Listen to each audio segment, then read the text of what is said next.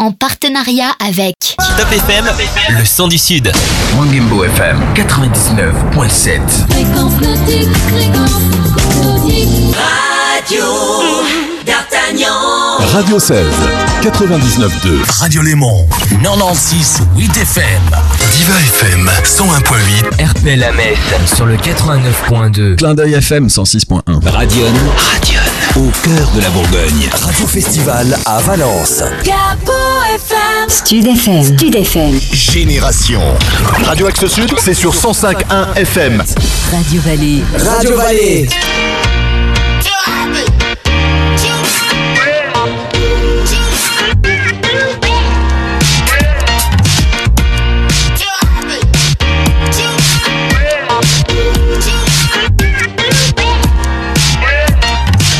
Bienvenue à toutes et à tous, quel plaisir de vous retrouver pour une deuxième saison de Faut qu'on en parle, votre talk show qui aborde chaque mois des sujets qui vous concernent avec cette année, de nouvelles enquêtes sur des thèmes qui préoccupent les Français. Pour le retour de votre émission, eh bien nous allons évidemment parler rentrée, impôts, santé, sport, travail, rythme scolaire. J'attaque la rentrée du bon pied, c'est notre nouvelle enquête. Luc, comment ça va? Johan Comment se sont passées les vacances? Bah écoute, euh, très très bien, euh, pas, trop, pas top pour, euh, pour l'apéro, bon on en parlera. Oh, bah c'est ça les vacances aussi, hein, quand même. Écoute, c'est quand même avec un immense plaisir hein, que je te retrouve euh, ce soir ainsi que tous nos auditeurs hein, pour Ouais. cette nouvelle enquête de Faut qu'on en parle. Mhm. Dorénavant, donc vous retrouvez cette euh, nouvelle saison euh, de votre talk show sur 16 radios FM en France, euh, une radio aussi FM en Belgique et des web radios. On remercie, comme tu l'as dit, tous nos partenaires euh, qui nous font confiance. Vous pouvez donc ainsi maintenant nous retrouver.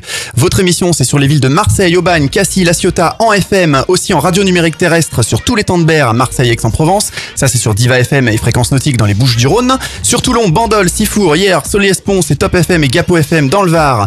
Valence dans la Drôme, c'est Festival. Dans le Vaucluse, c'est sur Stud FM à Pertuis. Dans Ouais. tout le sud de l'île de France, Mhm. c'est Mangembo à Melun et Évry. Dans le Gard aussi, sur Alès et à Aubenas, c'est Radio 16. En Haute-Garonne, on a Axe Sud sur l'agglomération toulousaine et à Muret. En Touraine, on a Génération, Génération FM à Vendôme et Château-Renaud.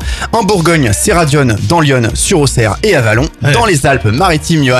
Yes. Sur Clin d'œil FM, Radio Vallée, on les écoute là-bas à Cannes, Grasse, Antibes, ainsi qu'à Menton dans le Mercantour, aussi en RNT sur Nice et sur toute la côte d'Azur. Mhm. Dans l'Est aussi, du côté euh, de RPL, c'est la radio là-bas en Moselle, sur Metz et Thionville. Ça en fait du monde, hein Oui, euh, du côté du sud-ouest, on part sur Radio d'Artagnan à Tarbes, Mont-de-Marsan, Nogaro dans le Gers, Ag- Agen, Pau, ça c'est dans les Pyrénées-Atlantiques. Et Ouais. pour nos amis corses, on a aussi euh, RLM qui se joint à nous du côté de Bastia où vous nous écouterez là-bas.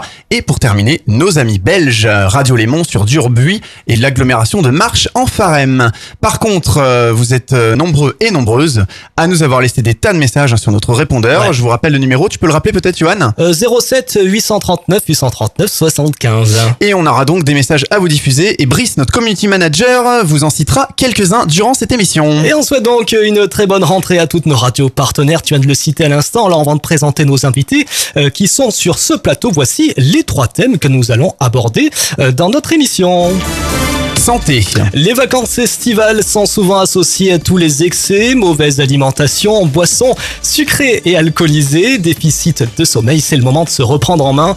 Tous les conseils avec notre coach sportif et notre diététicienne présente dans cette émission. Travail. Le travail, reprendre le chemin du travail, eh ben, ce n'est pas évident hein, pour les salariés, souvent stressés, fatigués ou déprimés. Alors comment faire face au retour à la réalité? Et Nous allons parler réforme des rythmes scolaires pour les écouliers. Euh, quel bilan un an après? Argent.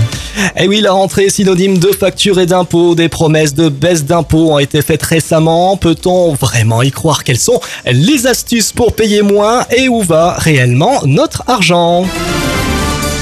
Nous allons tenter de vous apporter des éléments de réponse grâce à nos invités que Luc va commencer à nous présenter. Honneur aux dames. On va commencer par euh, Angélique et Héloïse, euh, donc de la grande enseigne nationale Keep Cool, euh, qui travaille euh, donc euh, c'est une euh, chaîne de euh, euh, Ah bah oui, de sport De sport, mais oui, Keep oui. Cool. Et ils sont sur Keep Cool La Valette. Bonsoir Angélique. Bonsoir. Bonsoir. Nous avons également Aurélia Isnardon qui est notre diététicienne. Elle est là. Bonsoir Aurélia. Bonsoir. Philippe, euh, Philippe Rochat, donc qui est notre euh, conseiller en Bah gestion oui, où de patrimoine. Ah, bah, il est là-bas, il est derrière. au Il nous expliquera un petit peu tout ça. Il est, euh, lui, il est du côté de Toulon et il va parler bah, au nom de, de, de- de tout ça, hein, gestion du patrimoine. Comment on peut optimiser les impôts? Voilà, payer moins. Bonsoir Philippe. Bonsoir. Et nous avons également Clément, Clément de la Fédération Léo Lagrange de Méditerranée, hein, c'est bien ça Clément? C'est bien ça, bonsoir. Et Vincent Michel Ah, Vincent. Michel Vincent. Michel Vincent, qui est le président de la FCPE du Var, qui est euh, quand même la première association de parents d'élèves française nationalement connue. Bonsoir. Bonsoir, et c'est une fédération, pas une association. Fédération, Ah, attention, encore hein, c'est pas pareil. Eh, Nous allons tenter en tout cas de vous apporter des éléments de réponse grâce à nos invités ce soir. Alors nous allons commencer avec ce premier micro-trottoir puisqu'en cette euh, nouvelle saison, nous avons le plaisir et l'honneur d'accueillir un nouveau membre dans notre équipe. Eh bien, c'est Mylène qui a eu euh, pour mission de recueillir à chaud quelques réactions. Bonsoir Mylène. Bonsoir à tous. Donc voilà, j'ai réalisé mon premier micro-trottoir. Les gens étaient très sympathiques. Je vous laisse écouter. Ah voilà, le premier micro-trottoir euh, donc de Mylène et ça concerne la santé. Nous allons écouter tout de suite. L'été est souvent synonyme d'excès, barbecue, apéro, sommeil décalé. Selon vous, quelles sont les résolutions les plus efficaces pour se remettre dans le droit chemin? Ne pas prendre de vacances. Pour vous, les vacances, c'est ça qui vous entraîne dans l'excès? Ah oui, c'est sûr. Et quand vous rentrez, qu'est-ce que vous pouvez faire si vous allez en vacances? Ouais, essayer de se remettre au sport pour euh, éliminer tout ça. Est-ce que vous changez vos habitudes alimentaires aussi? Pendant les vacances, oui, forcément. On est plus tenté, on fait plus de restaurants et des choses comme ça. Après les vacances, on fera plus attention, oui. 1er septembre, on reprend les bonnes habitudes. D'accord, donc vous avez repris la salle, ça y est. On va reprendre, là on est en vacances nous ici. Ah d'accord. Voilà, là c'est nos vacances et après on, on va reprendre les bonnes habitudes. Personnellement, avec les enfants, je connais plus tout ça, moi. Et moi personnellement, euh, si on l'a en soi, on changera jamais. Les excès, c'est la vie. Faire le sport et boire des apéros le soir. Ouais, garder euh, ses petits plaisirs, mais. euh, On peut tout cumuler. Ouais, c'est clair, ouais. C'est trop cher. Je préfère faire du sport euh, en extérieur, des footings, des choses gratuites. Voilà, être dans une forme de consommation euh, non, non dans l'entreprise. Enfin, voilà, du, du sport gratuit, je préfère. Alors merci euh, Mylène hein, pour ces premiers pas journalistiques réalisés sur la Côte d'Azur pour euh, Faut qu'on en parle. Alors Luc, une rentrée sans déprime, est-ce que c'est possible? Johan, la rentrée, c'est quoi? C'est pas la déprime, non? Je sais pas, moi, retrouver son chef, Ah par bah exemple. super, alors sympa pour ton chef, j'espère qu'il nous écoute pas ce soir parce que... Ouais, on sait jamais. Ah ouais. Euh, c'est aussi retrouver quand même une boîte mail surchargée, des tonnes de dossiers à gérer, bien sûr la grisaille et le froid. Alors effectivement, l'été, on profite de chaque instant en prenant du bon temps et on oublie les tracas du quotidien. Ça fait pour ça quand même un barbecue, apéritif, sortie entre amis, horaire décalé. C'est la belle vie, hein, quitte à mettre de côté les bonnes résolutions de l'année. Seulement voilà, tout se paye et le constat est terrible, hein, Johan? Ouais. Prise de poids, baisse d'énergie. Et pourquoi un Johan euh, Ça veut dire quoi Je ça? sais pas, tu peux plus fermer tes pantalons, par exemple. Oui, mais merci de le dire en direct euh, sur plusieurs radios, c'est très bien. merci. Stress, déprime aussi. Ouais, ouais, hein. ouais. Bah, alors, en tout cas, grâce à nos invités, nous allons vous aider à repartir du bon pied et reprendre soin de vous. Pour attaquer la rentrée du bon pied, on a besoin de très bons remèdes. En fait, je pense que pour garder un petit peu euh, d'été dans son quotidien, c'est possible. Alors, quels sont les remèdes pour attaquer cette rentrée du bon pied, Luc Bien pour se remettre un petit peu dans le droit chemin et attaquer cette, euh, cette grande rentrée, il faut reprendre, je pense, une vraie hygiène de vie. Tout d'abord manger sain, équilibré, en arrêtant les excès et pourquoi pas se remettre, ou mettre ou remettre à faire du sport. Ah bah, ça tombe bien, puisqu'autour de cette table, nous avons des experts pour vous donner euh, tous les bons conseils. Alors, on reprend le boulot, hein oui, on renfile son beau pantalon et la surprise, comme on disait, t'arrives plus à fermer le bouton, quoi. Hein c'est ça, effectivement. J'ai changé de pantalon, c'est la solution. Mais c'est peut-être pas la bonne solution. C'est peut-être faire du sport, hein, Luc. hein. Alors là, c'est euh, le drame, effectivement. Je suis bien placé pour le dire. Alors, quelles mesures radicales dois-je adopter? Audrey Hein On peut poser cette question à notre diététicienne, à notre spécialiste coach euh, Keep Cool ce soir. On vous écoute. Bah déjà, avoir envie de reprendre, c'est très, déjà très important. Mhm. Déjà de faire la démarche de vouloir reprendre du sport. On a déjà fait le premier pas, c'est parfait. La volonté, hein. Voilà, la volonté, c'est le principal. Mhm. Déjà de franchir les pas d'une salle de sport, ça va vous faire du bien bon, dans mon cas. hein. Mhm. Voilà, de prendre un rendez-vous, voilà, avec un éducateur sportif diplômé, bien sûr, et de faire une première séance, de vous mettre dans le bain. Déjà, ça sera déjà une très bonne euh, initiative. Aurélia, plutôt côté euh, manger, euh, quelle mesure radicale euh, on doit adopter euh, pour se remettre au, au vert ou bien, bien reprendre la forme en cette rentrée? Déjà, il faut essayer de reprendre un rythme un peu plus structuré, c'est-à-dire bon ben se coucher déjà un petit peu plus tôt, se lever à des heures un petit peu plus raisonnables de façon à, à rétablir des repas un peu plus structurés, un petit déjeuner, un déjeuner, un dîner. Alors Mhm. que bien souvent en été, le problème c'est qu'en effet nous nous couchons tous très tard, nous nous levons très tard et nous avons tendance à déséquilibrer la journée. Donc en faisant un gros petit déjeuner, en mangeant le midi très peu et du coup en mangeant beaucoup plus le soir. Donc déjà reprendre une hygiène de vie sur une structure journalière, c'est déjà une très très bonne chose. Oui. Alors il y en a qui, qui, qui sautent des repas malheureusement. Vous pensez que c'est une solution, vous? Non, en plus, il y a vraiment un dicton qui dit un repas sauté, c'est un repas stocké. Donc en effet, la régularité des repas est très très importante. Les fameux trois repas sont- par jour ne sont pas une légende, c'est vraiment réel. On entend dire des fois qu'il est bon, quelquefois, de sauter quelques repas, d'être à jeun pendant plusieurs jours pour euh, que le métabolisme se remette euh, en place, une petite cure en fait, et puis ensuite on peut reprendre le. le... Alors moi, c'est vraiment pas dans ma pensez façon de, de fonctionner, puisque souvent, justement, quand on saute des repas, euh, et ce régulièrement, on a tendance, pour peu qu'on ait une activité à côté, à atrophier sa masse musculaire. Le fait de ne pas manger régulièrement fragilise le muscle. Et ça peut se ressentir notamment par une faiblesse, une fatigue. Alors il est certain que pour les fonctions digestives, c'est très bon euh, de Mhm. faire un petit jeûne, mais il ne faut pas qu'il soit trop long. Surtout quand à côté, on a quand même un rythme de vie soutenu avec des horaires de travail euh, euh, tout à fait normal. Donc moi, je ne le conseille pas, à la limite, pour faire un, un bon petit nettoyage, des légumes, des protéines, des laitages, des choses saines, mais surtout pas sauter de repas. Alors justement, quel régime alimentaire Les légumes, quand est-ce qu'il faut les manger? Plutôt à midi, plutôt Au le soir euh, Bah écoute, ben, ouais, oui. on peut se faire un petit poêlé de pas. d'haricots verts au petit-déj. Ah, Alors, au petit-déj. Ah, Un, un régime idéal, je pense pas qu'il y en ait un. Bon, une hygiène de vie pour chacun, oui, parce que nous n'avons pas tous les mêmes dépenses. Donc, des légumes, c'est bien, mais euh, pour les sportifs ou pour les personnes qui travaillent en extérieur, il est certain que ça, cela ne sera pas suffisant. Il va falloir aussi mettre des féculents, des protéines. En fait, il faut essayer de manger un petit peu tout, mais bien adapté en fonction des besoins et surtout de la dépense énergétique de chacun. Alors on dit petit déjeuner de roi, euh, déjeuner de prince, et puis souper du pauvre. Qu'est-ce que vous en pensez de ça? Oh, pas forcément, plus de nos jours. En tout cas, Ouais. il est certain que le petit déjeuner est important, c'est lui qui rythme la journée. Il ne doit pas pour autant être euh, trop conséquent, il doit être juste adapté. Un déjeuner normal et un dîner normal. Sauf que de nos jours, le problème, c'est que les personnes n'ont pas le temps de prendre de petit déjeuner. Le midi, ont très peu de temps pour déjeuner de Mm. bon travail. Et du coup, ils mangent beaucoup trop Il y a de soir. moins en moins de temps hein, le midi, hein, c'est vrai. hein. De moins en les moins de boulots temps. maintenant, c'est comme vrai. ça. hein. Mm, mm. On mange plus sur le pouce. On a des auditeurs, euh, Brice, tu peux nous citer quelques réactions? Donc vous, vous nous avez laissé beaucoup de messages sur notre répondeur. On vous en a euh, sélectionné quelques-uns. Donc Brice, notre community manager, les, les auditeurs ont des bons plans peut-être? Qu'est-ce qu'est-ce qu'ils font les auditeurs? Exactement, Luc. Par exemple, on a René de Menton sur la Côte d'Azur qui lui nous dit que pour être au top de ma forme, il prend un petit verre tous les jours. Alors, Ah bon? un, petit verre de quoi On sait pas. Hein Voilà, à on consommer avec pas. modération, on sait pas. Ou de l'eau peut-être. hein. Voilà, qu'est-ce qu'on en sait? On lui demandera peut-être. On a également Françoise de Pertuis dans le Vaucluse qui lui qui nous dit mon secret pour me remettre en forme à la rentrée, c'est simplement de manger sans sauce pendant un mois et c'est radial. Ah ouais, pourquoi pas. C'est- Radical. ouais. C'est dur parce que souvent la sauce, hein, c'est c'est ce qu'il y a de meilleur dans le plat. Hein.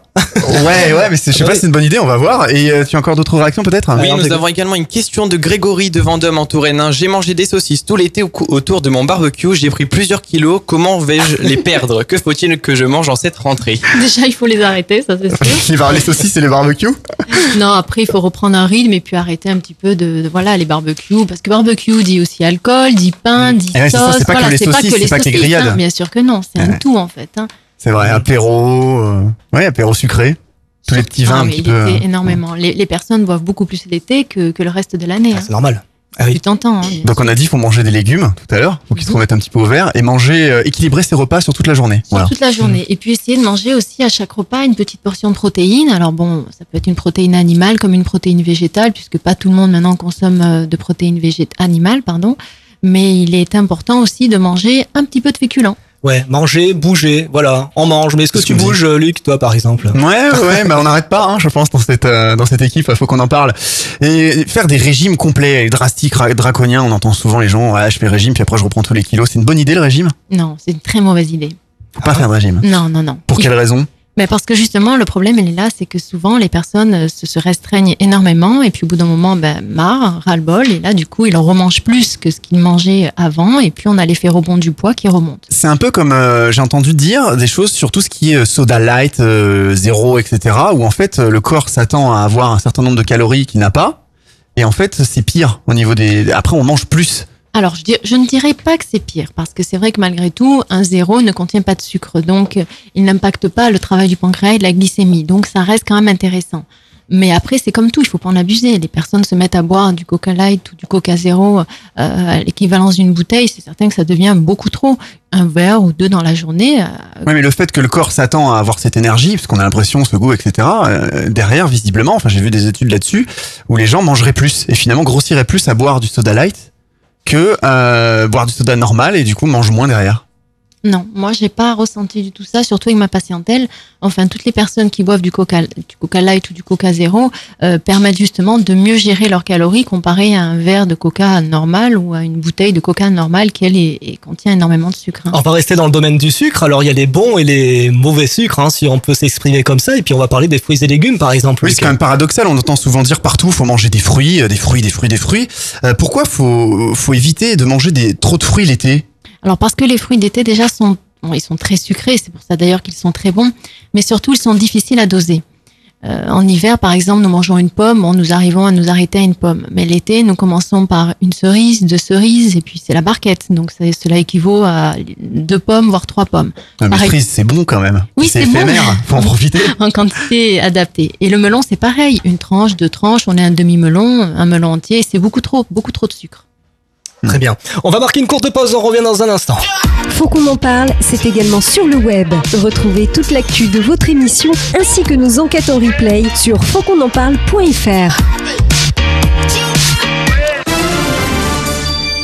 On va parler du petit déjeuner. On va se concentrer un petit peu plus ouais. sur ce repas très important de la journée. Quel est le petit déjeuner idéal pour garder la forme toute la journée? Alors, le petit déjeuner idéal. Déjà, il faut qu'il contienne un sucre lent pour nous donner l'énergie sur la matinée. Donc, sucre lent, je m'entends, cela peut être euh, du pain, des biscottes, des céréales. Ça, c'est en fonction. Complète, hein, les céréales, plutôt? Pas forcément. Le mieux, c'est de varier. Un coup complète, un coup normal. Ensuite, il faut une source de matière grasse pour la peau et les cheveux, c'est important. Donc, un petit peu de beurre légèrement étiré dessus. Euh, il faut également euh, un produit laitier, donc un yaourt ou un verre de lait ou, ou- ou enfin un produit laitier de son choix, ainsi qu'un fruit ou un jus de fruits ou une compote pour l'apport en vitamines. D'accord, beurre ou margarine? Parce que souvent, on entend un petit peu des. Moi, j'aime bien les deux. C'est toujours pareil. Je pense qu'il est intéressant de parfois partir sur la margarine et puis après alterner avec du Ah bon? beurre. Ouais. C'est pas plus gras la margarine que le beurre? Le problème, c'est Ah, que. Mhm. toutes les, les, les matières grasses qui s'étalent facilement, on a tendance à en mettre beaucoup plus. Donc les margarines s'étalent beaucoup plus facilement, on a tendance à charger un petit peu plus facilement, alors que le beurre s'étale plus difficilement, donc on a tendance à en mettre un petit peu moins. Mais après, il est certain que l'un complète bien l'autre. Qu'est-ce que vous pensez du petit déjeuner des Britanniques C'est le petit déjeuner. C'est-à-dire le bacon Oui, oui, euh, oui. avec les œufs, etc. Moi, je trouve ça un C'est petit- bon ou pas? Un petit peu trop riche, à mon goût. Peut-être qu'ils mangent un petit peu moins le midi ou encore moins le soir, non? C'est peut-être juste pour question d'équilibrer les calories sur la journée, je sais pas. Mais bien souvent, c'est justement ça. Ils mangent plus le matin, moins le midi, et du coup, ils remangent plus le soir. Ah, ok. Bah justement, euh, et, et puis je mangeais autant à midi que le soir sans, sans risque de prendre du poids. euh. Oui, si vous ne mangez pas trop de repas. En fait, vous pouvez manger pareil midi et pareil soir tant qu'il n'y a pas d'abus dans la quantité du repas en question. Et ne pas grignoter entre les repas, évidemment. Petite collation éventuellement dans À l'après-midi quatre sous forme de fruits ou de compote. De fruits ou de compote. voilà, pas des gâteaux euh, industriels, mauvais. euh, bah, justement, on va rester dans le cadre industriel parce que j'ai euh, j'ai une question. Mais alors ça, c'est- bon, on, on s'excusera lundi hein, auprès de Sonia. Sonia, c'est notre secrétaire chez Sun Media Productions, euh, qui est une adepte de plats cuisinés. Alors au- autant Luc, lui, il est adepte de la machine à café, évidemment, toute la journée devant, euh, mais elle est adepte du euh, et des plats cuisinés industriels. Qu'est-ce que vous en pensez? Alors c'est vrai que les plats industriels sont souvent pas, pas- équilibrés dans le sens où bon si on prend un plat qui contient tout dedans, il manque souvent de protéines, il est souvent un petit peu trop riche en sauce. Moi, ce que j'aime bien dans les plats à la limite semi-préparés, c'est par exemple euh, certaines poêlées de légumes, certaines jardinières qui sont intéressantes parce qu'on peut les compléter à côté avec euh, des protéines en quantité adaptée. Enfin, Une poêlée de légumes euh, au micro-ondes, c'est un peu non, c'est Oui, plutôt euh, à la poêle. Hein, donc euh, Il y a des Je- poêlées, il y a des bols vapeur au micro-ondes, il y a quand même pas mal de préparations qui se font maintenant au ouais, micro-ondes. ils se sont diversifiés. Ouais. oui, oui, oui. Hmm. Alors la suite, je crois qu'on entend beaucoup parler des, des bienfaits du, du café, Luc. Justement, on en parlait à l'instant. Oui, ouais. En tant qu'oxy- qu'antioxydant et excitant, bon ça, on le sait tous. Hein. Euh, Est-ce que c'est vrai? Est-ce qu'on, qu'est-ce qu'on risque si on boit trop de café? Alors déjà, s'il n'est pas sucré, bon, on risque déjà moins, moins de choses, hein, parce que si à chaque café on met un sucre, euh, pour peu que vous en buviez 10 dans la journée, 10 sucres, on fait le compte sur le mois, on est à, à quasiment euh, 300 sucres. hein. Donc c'est vrai que s'il n'est pas sucré, il n'y a pas trop trop de risques. Euh, si ce n'est qu'après, pour les personnes déjà qui sont nerveuses à la base, elles peuvent, euh, les consommations de, de, de café excessives, elles peuvent un petit peu plus exciter la personne, en effet. On entend parler de la stevia maintenant. C'est La bien, stevia, bien? Mhm. oui, c'est un édulcorant naturel, donc il est très, enfin, elle est très intéressante parce que déjà, elle a un pouvoir sucrant très fort pour un faible apport en calories, voire inexistant. Elle est beaucoup mieux que l'édulcorant que l'on peut trouver type aspartame, Voilà, qui lui ouais. est de synthèse. Alors que Mmh, on entend que ça peut même être cancérigène, ça, l'aspartame, euh, forte dose, Oui, crois qu'il y a pas eu d'études. très- Il y a eu des alors, études sur ça ou pas? Oui, mais il faudrait en fait que l'édulcorant type aspartame soit consommé proportionnellement à son poids de son corps pour avoir vraiment un, un effet négatif, ce qui est quasi impossible. Donc Mm. on n'a pas assez de retour là-dessus. Cependant, il veut toujours mieux partir sur des produits naturels et la stevia est une plante donc naturelle. Bon, bah ça va. Quelle alimentation est indispensable pour booster vraiment ces, défenses euh, Puisque là, on on rentre, euh, bien là, c'est l'automne, hein, l'hiver arrive. Alors, pour échapper aux virus hivernaux ou encore éviter le blues hivernal, quelle est l'alimentation indispensable? Manger de la choucroute, non? Pas. un petit peu de tout, des féculents, des protéines, des légumes. Euh, il faut vraiment manger très varié. C'est ce qui fait qu'on on retrouve une énergie euh, vraiment euh, immédiate. Il n'y a pas besoin d'arriver en novembre ou décembre pour bien avoir des calories pour l'hiver, bien passer l'hiver, puisqu'on est censé normalement, visiblement, notre corps en consommer plus. Euh, l'hiver, non, il n'y a pas besoin de faire des stocks de quelque chose. Alors, on consomme pas forcément plus de nos jours. Les maisons sont, sont énormément chauffées. Les déplacements se font beaucoup en voiture. Et en effet, nous sommes également chauffés. Donc, ce n'est plus comme à l'époque où, en effet, on était dans le froid. Il fallait lutter contre le froid. Donc ça, à la limite, c'est un petit peu des idées reçues. Mais il est vrai que c'est toujours bien, par contre, cependant, à chaque saison, de faire une petite cure de vitamines et de minéraux en complément pour Bon, bien repartir. On va en parler tout à l'heure des compléments alimentaires. Hmm. On l'a dit tout à l'heure, hein, l'été, on, on regarde plus la montre, on vit en décalé, on ne sort plus, on dort moins. Effectivement. Euh, pourquoi tu, tu me regardes aussi en disant ça? C'est pas bien. hein. Alors, il est à noter que les Français dorment en moyenne 7h47 par jour. Alors, je sais pas si c'est le cas pour toi ou, ou pour les personnes autour de cette table. Il faut savoir que le temps passé à dormir a diminué de 18 minutes en 25 ans et de 50 minutes pour les adolescents. Comment on peut reprendre un rythme normal et, et ne plus être en déficit de sommeil? Autour de cette table, vous avez peut-être une idée euh Mais déjà, le fait de reprendre le travail, on, on se, ré- on se régule. L'été, on est en vacances, donc on se couche tard, on, sort beaucoup plus. Dès, dès qu'il arrive septembre, déjà, en reprenant le travail, on reprend un rythme beaucoup plus régulier au niveau des, des horaires de, de, de sommeil. Angélique, peut-être un tuyau? Non? Euh, Vous dormez combien en moyenne? 7h47, c'est la moyenne des Français. Moins? 8 heures. 8 Ah, Ah, ok. très, très bien. Ouais, ouais, Ok. Une grosse dormeuse. Donc pas de déficit de sommeil, Ah non, visiblement. pas du tout. Et limite une sieste l'après-midi. Après une séance de sport. Oui, oui. Ah, c'est la meilleure celle-là. hein. Oui. Est-ce que ça claque le sport? On va pas tarder à en parler d'ailleurs. Ah ben justement, on va en parler dans quelques instants. Ne bougez pas, vous écoutez, faut qu'on en parle sur votre radio, votre talk show interactif euh, qui traite des sujets qui vous concernent. Un témoignage, un avis, un coup de gueule, nous sommes à votre écoute. Laissez votre message sur le répondeur de Faut qu'on en parle au 07 839 839 75. 07 839 839 75. N'hésitez pas à nous joindre. Vous avez également la page Facebook. Luc, Faut qu'on en parle, tout simplement, et notre site internet le www.fautquonenparle.fr où vous retrouvez aussi d'ailleurs les euh, replays hein, de toutes euh, toutes nos émissions, toutes nos enquêtes. Euh, Donc comme tu l'as dit tout à l'heure, vous avez été nombreuses et nombreux à nous joindre au 07 839 839 75. Mhm. Et Brice, tu as des réactions sur euh, sur la partie sport, hein, je crois. hein? Exactement, nous avons Flavien par exemple de Grasse dans les Alpes-Maritimes qui lui nous dit pour se remettre dans le droit chemin à la rentrée, il pratique un footing de 45 minutes tous les soirs pendant tout le mois de septembre et au bout d'un mois il retrouve son poids d'avant les vacances. très bien. On a aussi Audrey qui nous a appelé le Gard cette fois-ci. Du sport, j'en fais à la maison, sur un rameur et un vélo d'appartement. Pas besoin de payer des fortunes dans les salles de sport qui pour moi sont un gouffre à fric. Ok. Moi c'est clair. Voilà, hein, voilà mais qui est c'est- dit, ouais. Et on a aussi euh, de- de- Bernard. hein. exactement. Bernard Ouais. la Ciotat. Facile pour moi de reprendre la ligne. Nous avons la chance d'être en bord de mer. Petit footing et natation Ah. sont mes sports favoris pour me remettre en forme après les apéros de l'été. En bord de mer, c'est ça qui est bon. Et puis justement, ben, à Sun Media Production, on a la chance d'être sur la côte, hein, sur la côte d'Azur. Bon, on n'est pas trop sportif, hein. heureusement qu'on n'est pas à la télé, on fait que de la radio. Et on se demande donc, Angélique, quels sont les conseils pour démarrer le sport en toute sé- sécurité et sérénité? Tout à fait. Bah, dans mon cas, donc dans une salle de sport, hein, Ah oui, il y en a voilà, qui aiment les salles de sport, voilà. d'autres qui n'aiment pas les salles de sport. Voilà, faire un footing en extérieur, oui, ça va être facile. Mhm. Donc pour une salle de sport, surtout chez Keep Cool, vous avez juste à prendre un rendez-vous. Comme ça, vous allez pouvoir faire une séance d'essai encadrée par un éducateur sport- sportif euh, diplômé d'État. On va vous conseiller sur les placements sur les machines. On va vous faire donc une séance donc avec un échauffement, un corps de séance, des abdos, des étirements et bien sûr, ça sera une activité qui va être adaptée donc à votre passé sportif. S'il y a des problèmes médicaux, si ça fait longtemps que vous avez arrêté du le sport ou, Ou jamais si fait de sport, par exemple aussi. ça arrive aussi, ou jamais, ça m'est arrivé des personnes, ça faisait 40 ans qu'ils n'avaient pas fait de sport. Ah Donc voilà, on s'adapte vraiment aux, aux personnes. Vous y allez mollo au début pour Tout commencer le sport. Oui. Donc ça peut être un bon plan à la rentrée. Après, euh, se remettre dans le droit chemin au niveau de l'alimentation, de pourquoi Tout pas fait. éventuellement euh, faire du sport.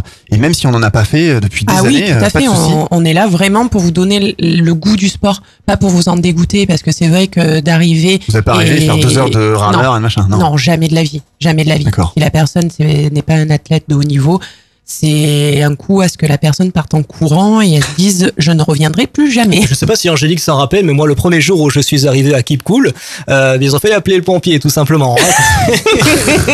Ça vous arrive ça dans votre, dans votre salle de sport, euh, ce genre de- Alors, de, de votre- choses, des gens qui font une Ça crise ou quelque chose ça m'est arrivé trois fois en dix ans. Mhm. Ça fait dix ans que je suis éducateur sportif. Ça m'est arrivé, voilà, trois fois. Bon, une, c'était, c'est un problème donc pathologique, et deux fois parce que les personnes n'avaient pas mangé le midi.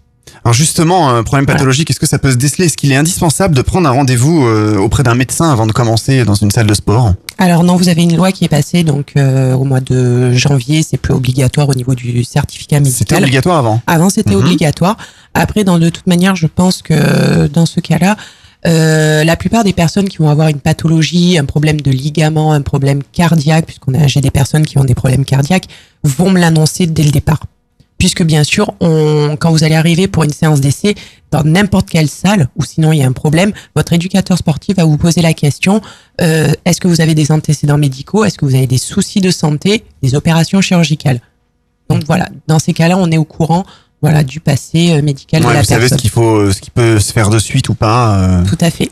sur le sur le, le court, moyen et long terme. Alors c'est des bienfaits le sport évidemment, des bienfaits sur notre corps et, et sur l'esprit, hein, c'est ça Angélique? Qu'est-ce qui se passe en fait? Pourquoi c'est si important et indispensable?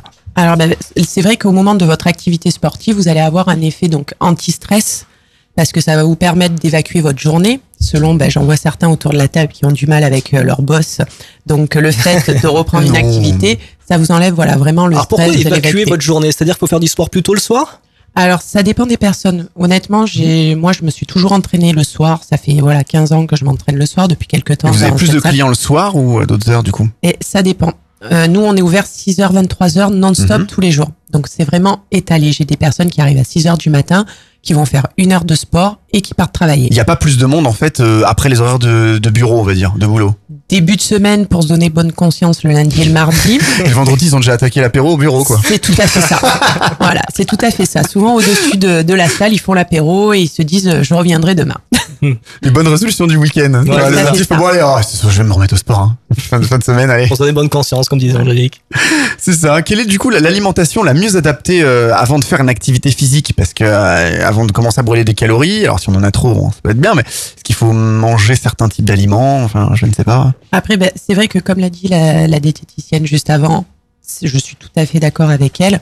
Euh, au niveau de l'alimentation, c'est vrai que euh, quand vous allez pratiquer une activité sportive, si votre alimentation n'est pas saine, que par exemple vous voulez être en perte de masse graisseuse, euh, on m'a déjà fait le coup. si je mange un kebab tous les midis et que je fais une heure de cardio, je vais maigrir. Non, il y a un moment où malheureusement on aurait toutes des, des corps de Pamela Anderson si on pouvait manger tout ce qu'on veut avec une heure de sport par semaine. Donc malheureusement l'alimentation c'est important. Quand on commence une activité sportive, bah, selon l'objectif, il va falloir qu'elle soit saine. Et c'est surtout que vous avez besoin de toutes ces, ces- de- des minéraux, vous avez besoin des vitamines, vous avez des, vous besoin des protéines. Voilà. Donc il y a ça et surtout de prendre une collation pour les personnes qui ont fait donc euh, un déjeuner assez léger. Ben, bien sûr, quand vous entraînez le soir après le boulot, de prendre une barre de céréales, une compote de pommes, un fruit, vous allez en avoir besoin. Sinon, c'est dans ces cas-là qu'on fait des malaises. On va rappeler dans quelques instants toutes les radios partenaires de Faut qu'on en parle. Vous nous écoutez sur Génération, ça c'est sur Vendôme, euh, Château Renaud, Axe Sud euh, du côté de Toulouse et Muret, Radio 16 c'est Alès, euh, Aubenas, Mangembo ça c'est sur Melun et c'est dans tout le sud de l'île de France, Sud FM à Pertuis, Festival à Valence dans la Drôme, Top FM et Gapo ça c'est dans le Var, Toulon, Bordeaux, Sifour, Soliespont, Marseille, Aubagne, Cassis, La Ciotat, en RNT aussi sur tous les temps de berre, ça c'est sur Diva FM 101.8 à Marseille, Fréquence Nautique le 107 FM dans les Bouches du Rhône, c'est Radion sur Auxerre euh, 90.5, dans les Alpes-Maritimes c'est Clin d'œil FM et Radio Vallée à Cannes, Grasse, Antibes, Menton aussi dans le Mercantour et en radio numérique terrestre sur Nice. En Moselle, c'est RPL à Metz et Thionville, euh, Pont-à-Mousson aussi, Radio d'Artagnan à Tarbes, Mont-de-Marsan, Nogaro, Agen et Pau. Euh, en Corse, c'est sur RLM à Bastia. En Belgique aussi, nos amis belges nous écoutent là-bas sur Radio Lémon dans l'agglomération de Marche en Et tu, tu- tu Famenne. peux dire la fréquence en belge ou pas? Euh, non, 90. euh, 99, euh, je- bon, bon, voilà. Allez, merci d'être avec nous sur euh, Faut qu'on en parle, faut qu'on en parle.fr évidemment, ça c'est notre site internet. Alors, N'hésitez pas à vous euh, connecter, vous retrouverez tous les podcasts, les replays euh, de votre émission. Alors là, il y a beaucoup de verre hein, sur la table, c'est normal, il fait encore chaud, même de si hein. l'automne a débuté il y a quelques jours, c'est de l'eau, on vous le ra- on vous rassure. Euh, justement, on va parler de, de l'hydratation. Pourquoi est-ce si important de s'hydrater avant de, avant de s'échauffer? Bah, Tiens, on peut, on peut poser Élodie la question à, à Héloïse. Héloïse, Voilà. je sais pas ce que j'ai ce soir avec les prénoms, je suis désolé. Euh, c'est important de bien boire Mhm. pendant une séance de sport. Déjà, on va beaucoup transpirer, donc on élimine beaucoup d'eau, l'eau qu'il y a dans notre corps. Donc D'accord. Forcément, il faut réhydrater, donc beaucoup boire. Mhm. Euh, on évite aussi les courbatures en buvant beaucoup, les déchirures, tout ce qui va être claquage. C'est souple, les muscles sont souples quand ils sont bien hydratés, c'est ça? Tout à fait. Mhm. Ouais. ça, ça fait de l'huile quoi, presque, c'est ça Voilà. C'est l'i- c'est l'i- c'est l'idée. Puis c'est bon pour l'esprit, euh, voilà, ça évite la fatigue aussi. Mhm. Voilà, pour la récupération. J'aime bien avec cet accent du sud. Ah, au mois de l'eau, évidemment, ouais, c'est bien. Et c'est bon pour la récupération aussi, l'eau. Hein Oui. Quand on a bu beaucoup d'alcool aussi, ça fait pas de mal. Non, mais c'est avec modération. Ah, avec pour les modération. Ah, mais tiens, on va- attends, on va faire un petit aparté. Voilà, Ouais. on fait une super soirée là, tiens, ce soir après l'émission. Ah non, par exemple. non, pas d'apéro On va encore, éviter ouais. la gueule de bois euh, pour le lendemain. Il y, a, il y a des petits remèdes. On va demander ça à notre diététicienne. Oh, des petits remèdes miracles, non, on va pas dire qu'il y en a, mais c'est vrai que le lendemain, boire de l'eau, à la limite, se faire un petit citron pressé pour le foie, c'est très très bon. Note, euh, Luc. sur le. Citron pressé. J'ai entendu que boire du jus de citron le matin, c'est bon. C'est vrai? Très très bon, oui, oui. Ouais, ouais, ouais, non, c'est vrai. Ah oui, est- c'est un antibactérien, il contient de la vitamine C, et il permet bien de, de nettoyer tout l'organisme et surtout le foie. Donc euh, bon, après un lendemain, justement, euh, bien Bon, arrosé. voilà, ce soir on se cotise et on offre tous des citrons des à Yoann. Alors, ça, quel c'est est un bon remède. Ouais, Oui, ouais, ouais, bon. exactement. Alors, quel est l'intérêt d'aller dans une salle de sport? On va poser euh, la question à Angélique, évidemment, ou à Héloïse, euh, comme la vôtre, hein, qui coule, plutôt que de pratiquer une activité sportive à Oui, l'extérieur. parce qu'on a vu des auditeurs qui préfèrent Oui, faire du vraiment. footing à l'extérieur Oui. euh, que d'aller dans une salle de sport. Est-ce qu'on peut aussi faire les deux, je pense? Alors tout à fait, moi j'ai des personnes qui, qui font les deux, Héloïse aussi coach des personnes qui font les deux. Alors à savoir, ben, déjà de courir, oui, je, je suis pour en extérieur. Après, il faut savoir aussi courir. Mhm. Pas tout le monde sait courir, c'est ça le problème. Donc souvent on se lance comme ça, on veut faire du sport, ben, ben, je vais courir. Quelqu'un qui n'a pas fait sport depuis 40 ans, il peut aussi, pourquoi pas, marcher pendant Voilà, 10 km. je serais plus pour de la marche active pour quelqu'un, voilà, comme ça, qui va faire de la marche active, qui va augmenter, voilà, son rythme cardiaque, qui va le, le vérifier. Courir, souvent, j'ai des personnes qui arrivent et qui me disent, bon, ben, je cours avec ça. Euh, c'est des baskets qui n'ont pas d'amorti, c'est des limites même pas des baskets. Des fois, il faut vraiment avoir le matériel aussi approprié. Donc c'est pour ça que quand vous rentrez dans une salle comme la nôtre, vous allez être conseillé. À savoir aussi que vous allez avoir des machines qui ont des amortis pour vos articulations, autant chevilles, genoux, lombaires, cervicales. Et c'est très important parce qu'on a beaucoup de personnes qui font de la course depuis 20 ans, 30 ans, qui arrivent avec des problèmes de ménisques, voilà, des problèmes de dos. Donc c'est pour ça aussi que c'est approprié ce genre de salle. Il va y avoir aussi le, le fait que vous allez être donc coaché au, au début de, de votre euh, de votre adhésion donc chez Keep Cool. Vous allez avoir trois bilans dans les trois premiers mois. Donc ça veut dire que vous allez avoir un programme détaillé en fonction bah, de vos objectifs, de votre passé sportif, et on va vous aider à avoir ces objectifs. Voilà, avoir des circuits, des cours, des machines adaptées, un plateau renforcement musculaire, un, plateau cardio. Donc tout ça, c'est vrai qu'avec le, les larges horaires, il n'y a pas d'excuses. 6h, 23h, vous disiez Voilà. dans- en général dans, les, dans toutes les salles de sport, hein, que ce soit chez vous, chez Keep Cool ou que ce soit. Ah, voilà, pas dans toutes hein, quand même, hein, Ah ouais 6h23h. Hein, ouais, Ouais. Et 7 jours sur 7 aussi, il faut Oui. le préciser. Mmh. Ça veut dire les dimanches, les jours fériés, surtout que là, vous avez hier qui a ouvert, donc il y a 15 jours. La Alors pour les auditeurs passe, qui nous voilà. écoutent, euh, hier les Palmiers dans le Var, hein, une Oui, nouvelle, euh, pardon. Nouvelle salle Keep Cool, euh, nouvelle génération, c'est ça, qu'est-ce qu'il y a de plus en fait? Quelles sont les nouveautés Vous allez avoir une salle en plus qu'à la Valette, Mhm. donc une salle de cours en plus. Pour les filles, désolé messieurs, mais vous allez avoir une machine à spray pour la cellulite. C'est la tendance ça, dans les salles de sport nationales en France. Voilà, Ouais, tout de à voir ce fait. genre de salle. Donc euh, c'est vrai que c'est sympa pour nous les filles et voilà, ça vous permet aussi voilà d'avoir euh, deux salles qui sont à côté où vous allez pouvoir euh, voilà en fonction ben, de votre localisation d'aller dans la salle la plus proche puisqu'il y en a 26 en France donc à chaque fois Voilà, on peut bouger d'une salle à l'autre. On précise qu'on trouve des Keep Cool un peu partout en France. Hein, Tout donc, à fait. Voilà. Allez, Luc. On a eu pas mal de réactions hein, sur euh, sur notre page Facebook. Faut qu'on en parle. Vous pouvez aller euh, aimer la page, aller aussi faire un tour sur notre site internet le www.fautquonenparle.fr. Brice, tu peux nous en citer quelques-unes et je crois que euh, c'est un peu salé quand même. Hein. Oui, voilà, c'est Lange sur Facebook, hein, sur Faut qu'on en parle, qui nous dit si c'est comme une salle de sport, on la citera pas bien évidemment, où j'avais perdu 30 euros par mois dans le vide lorsqu'un matin j'arrive, je réclame le coach. Celui-ci me dit à midi je vais faire mes courses et chercher ma fille, j'ai pas le temps de vous entraîner. Depuis ce jour, j'ai plus mis les pieds à cette salle de sport et j'ai dû faire opposition au chèque du dépôt de garantie pour le matériel. Alors Angélique, est-ce que ça arrive des choses comme ça chez vous? Alors nous non parce que bon en même temps euh, bon je suis passée responsable là il y a 15 jours mais avant c'était moi la coach et euh, honnêtement bon bah je suis toujours passionnée. Malheureusement c'est vrai que je- j'en parlais avec euh, bah, tout à l'heure quelqu'un qui a fait une séance d'essai qui était gérante d'une ancienne salle un peu plus loin, comme elle me disait, c'est vrai qu'on a eu pendant plusieurs années dans la région, euh, surtout du Var, bah, des personnes qui étaient là, qui travaillaient et qui n'étaient pas forcément des coachs passionnés, qui avaient perdu la passion, qui étaient là bah, pour l'argent. Donc le problème, c'est que ça peut donner une mauvaise image de, de marque pour les coachs, mais c'est vrai que chez Keep Cool, on prend des gens donc Si vraiment. pour vous rassurer, c'est un concurrent à vous. Voilà. Oui, je, oui, mais j'avais compris. Ah, je regardais sur voilà. la page, euh, sur notre page Ouais. Facebook. Mais après, c'est vrai qu'on prend voilà des gens, ben, comme on voit Héloïse avec son, son accent chantant, des personnes voilà dynamiques, souriants, mais qui aiment leur boulot.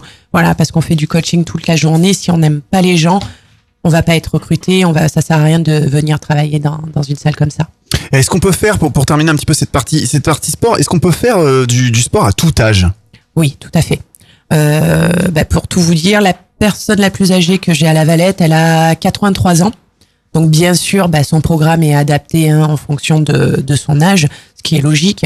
Après, euh, ce que je déconseille, c'est en dessous de 16 ans dans, dans une salle de sport euh, de renforcement musculaire, c'est à éviter. Déjà, c'est Parce que dans l'absolu, un enfant de 12 ans, euh, les Non. parents peuvent l'inscrire. Non, il y a un âge quand même Alors, limite d'inscription à la salle de sport. Normalement, c'est 16 ans. Mais je sais que dans d'autres C'est régions... loi ou c'est juste euh, arbitraire? Alors c'est au niveau de la DG, D- DJS, pardon. Je sais que voilà, il y a des régions, euh, voilà, c'est au niveau régional. du nord, voilà, euh, du nord de la France, Mhm. où j'ai vu des personnes bah, à 13 ans, 12 ans pratiquer de la musculation. C'est très mauvais pour le développement du corps de l'enfant, donc euh, je le déconseille. Nous, on prend à partir de 16 ans. Et l'âge moyen dans votre dans votre salle de sport, est-ce que vous avez des, des, des personnes de pardon 80 ans? Oui, ce que je disais, voilà, 83 ans, euh, j'ai une le- personne 83 ans, de 3. Ouais, donc ça fait Voilà. 16 83, c'est vraiment c'est vraiment très large quoi. Ouais, c'est ça qui est agréable. On peut effectivement faire du sport à tout âge. On va remercier Keep Cool euh, La Valette du Var. Merci Angélique, merci euh, Héloïse. Allez, un petit mot par exemple, on veut s'inscrire chez vous. Est-ce que vous avez une page Facebook, un Alors, site internet? euh, Dites-nous tout. On a donc il y a le site internet, vous avez juste à taper donc euh, Keep Cool. Sinon vous allez Là, on peut retrouver euh, toute la chaîne, euh, voilà, France, pas de souci. Tout à Mhm. fait. Donc après vous tapez sur Facebook, vous avez notre page et c'est surtout que ce week-end donc euh, demain et dimanche, vous avez des portes ouvertes de 10h à 18h sur la Valette et hier. Vous aurez une réduction donc de 50 euros, premier mois offert. Voilà, petit déjeuner. Ça, ça et se fait un petit peu partout en France, on Voilà. des petites portes ouvertes et puis bah, fait. c'est la rentrée quoi. hein. C'est un peu comme la euh, rentrée, on va vous faire des associations. Il y a, Tout à voilà, il y a fait. du recrutement. Voilà. On Eh va, oui. Reprendre le chemin du travail, on va en parler dans un instant. C'est pas évident hein, pour les Ouais. salariés, euh, les stagiaires. Et oui, les l'école, il y a beaucoup de choses Ah. à dire. Vous allez voir, on a beaucoup de réactions là-dessus sur euh, tout ce qui est école, rythme scolaire, euh, plein de choses dans cette rentrée. On va attaquer d'ici quelques instants la seconde partie après une courte pause musicale. Faut qu'on en parle, c'est également sur le web. Retrouvez toute l'actu de votre émission ainsi que nos enquêtes en replay sur fautquonenparle.fr.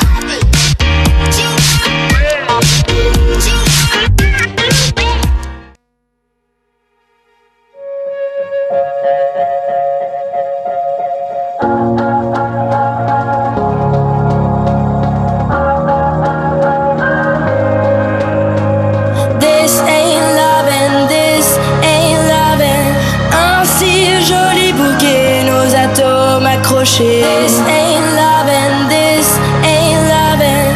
Un si joli bouquet, nos atomes accrochés.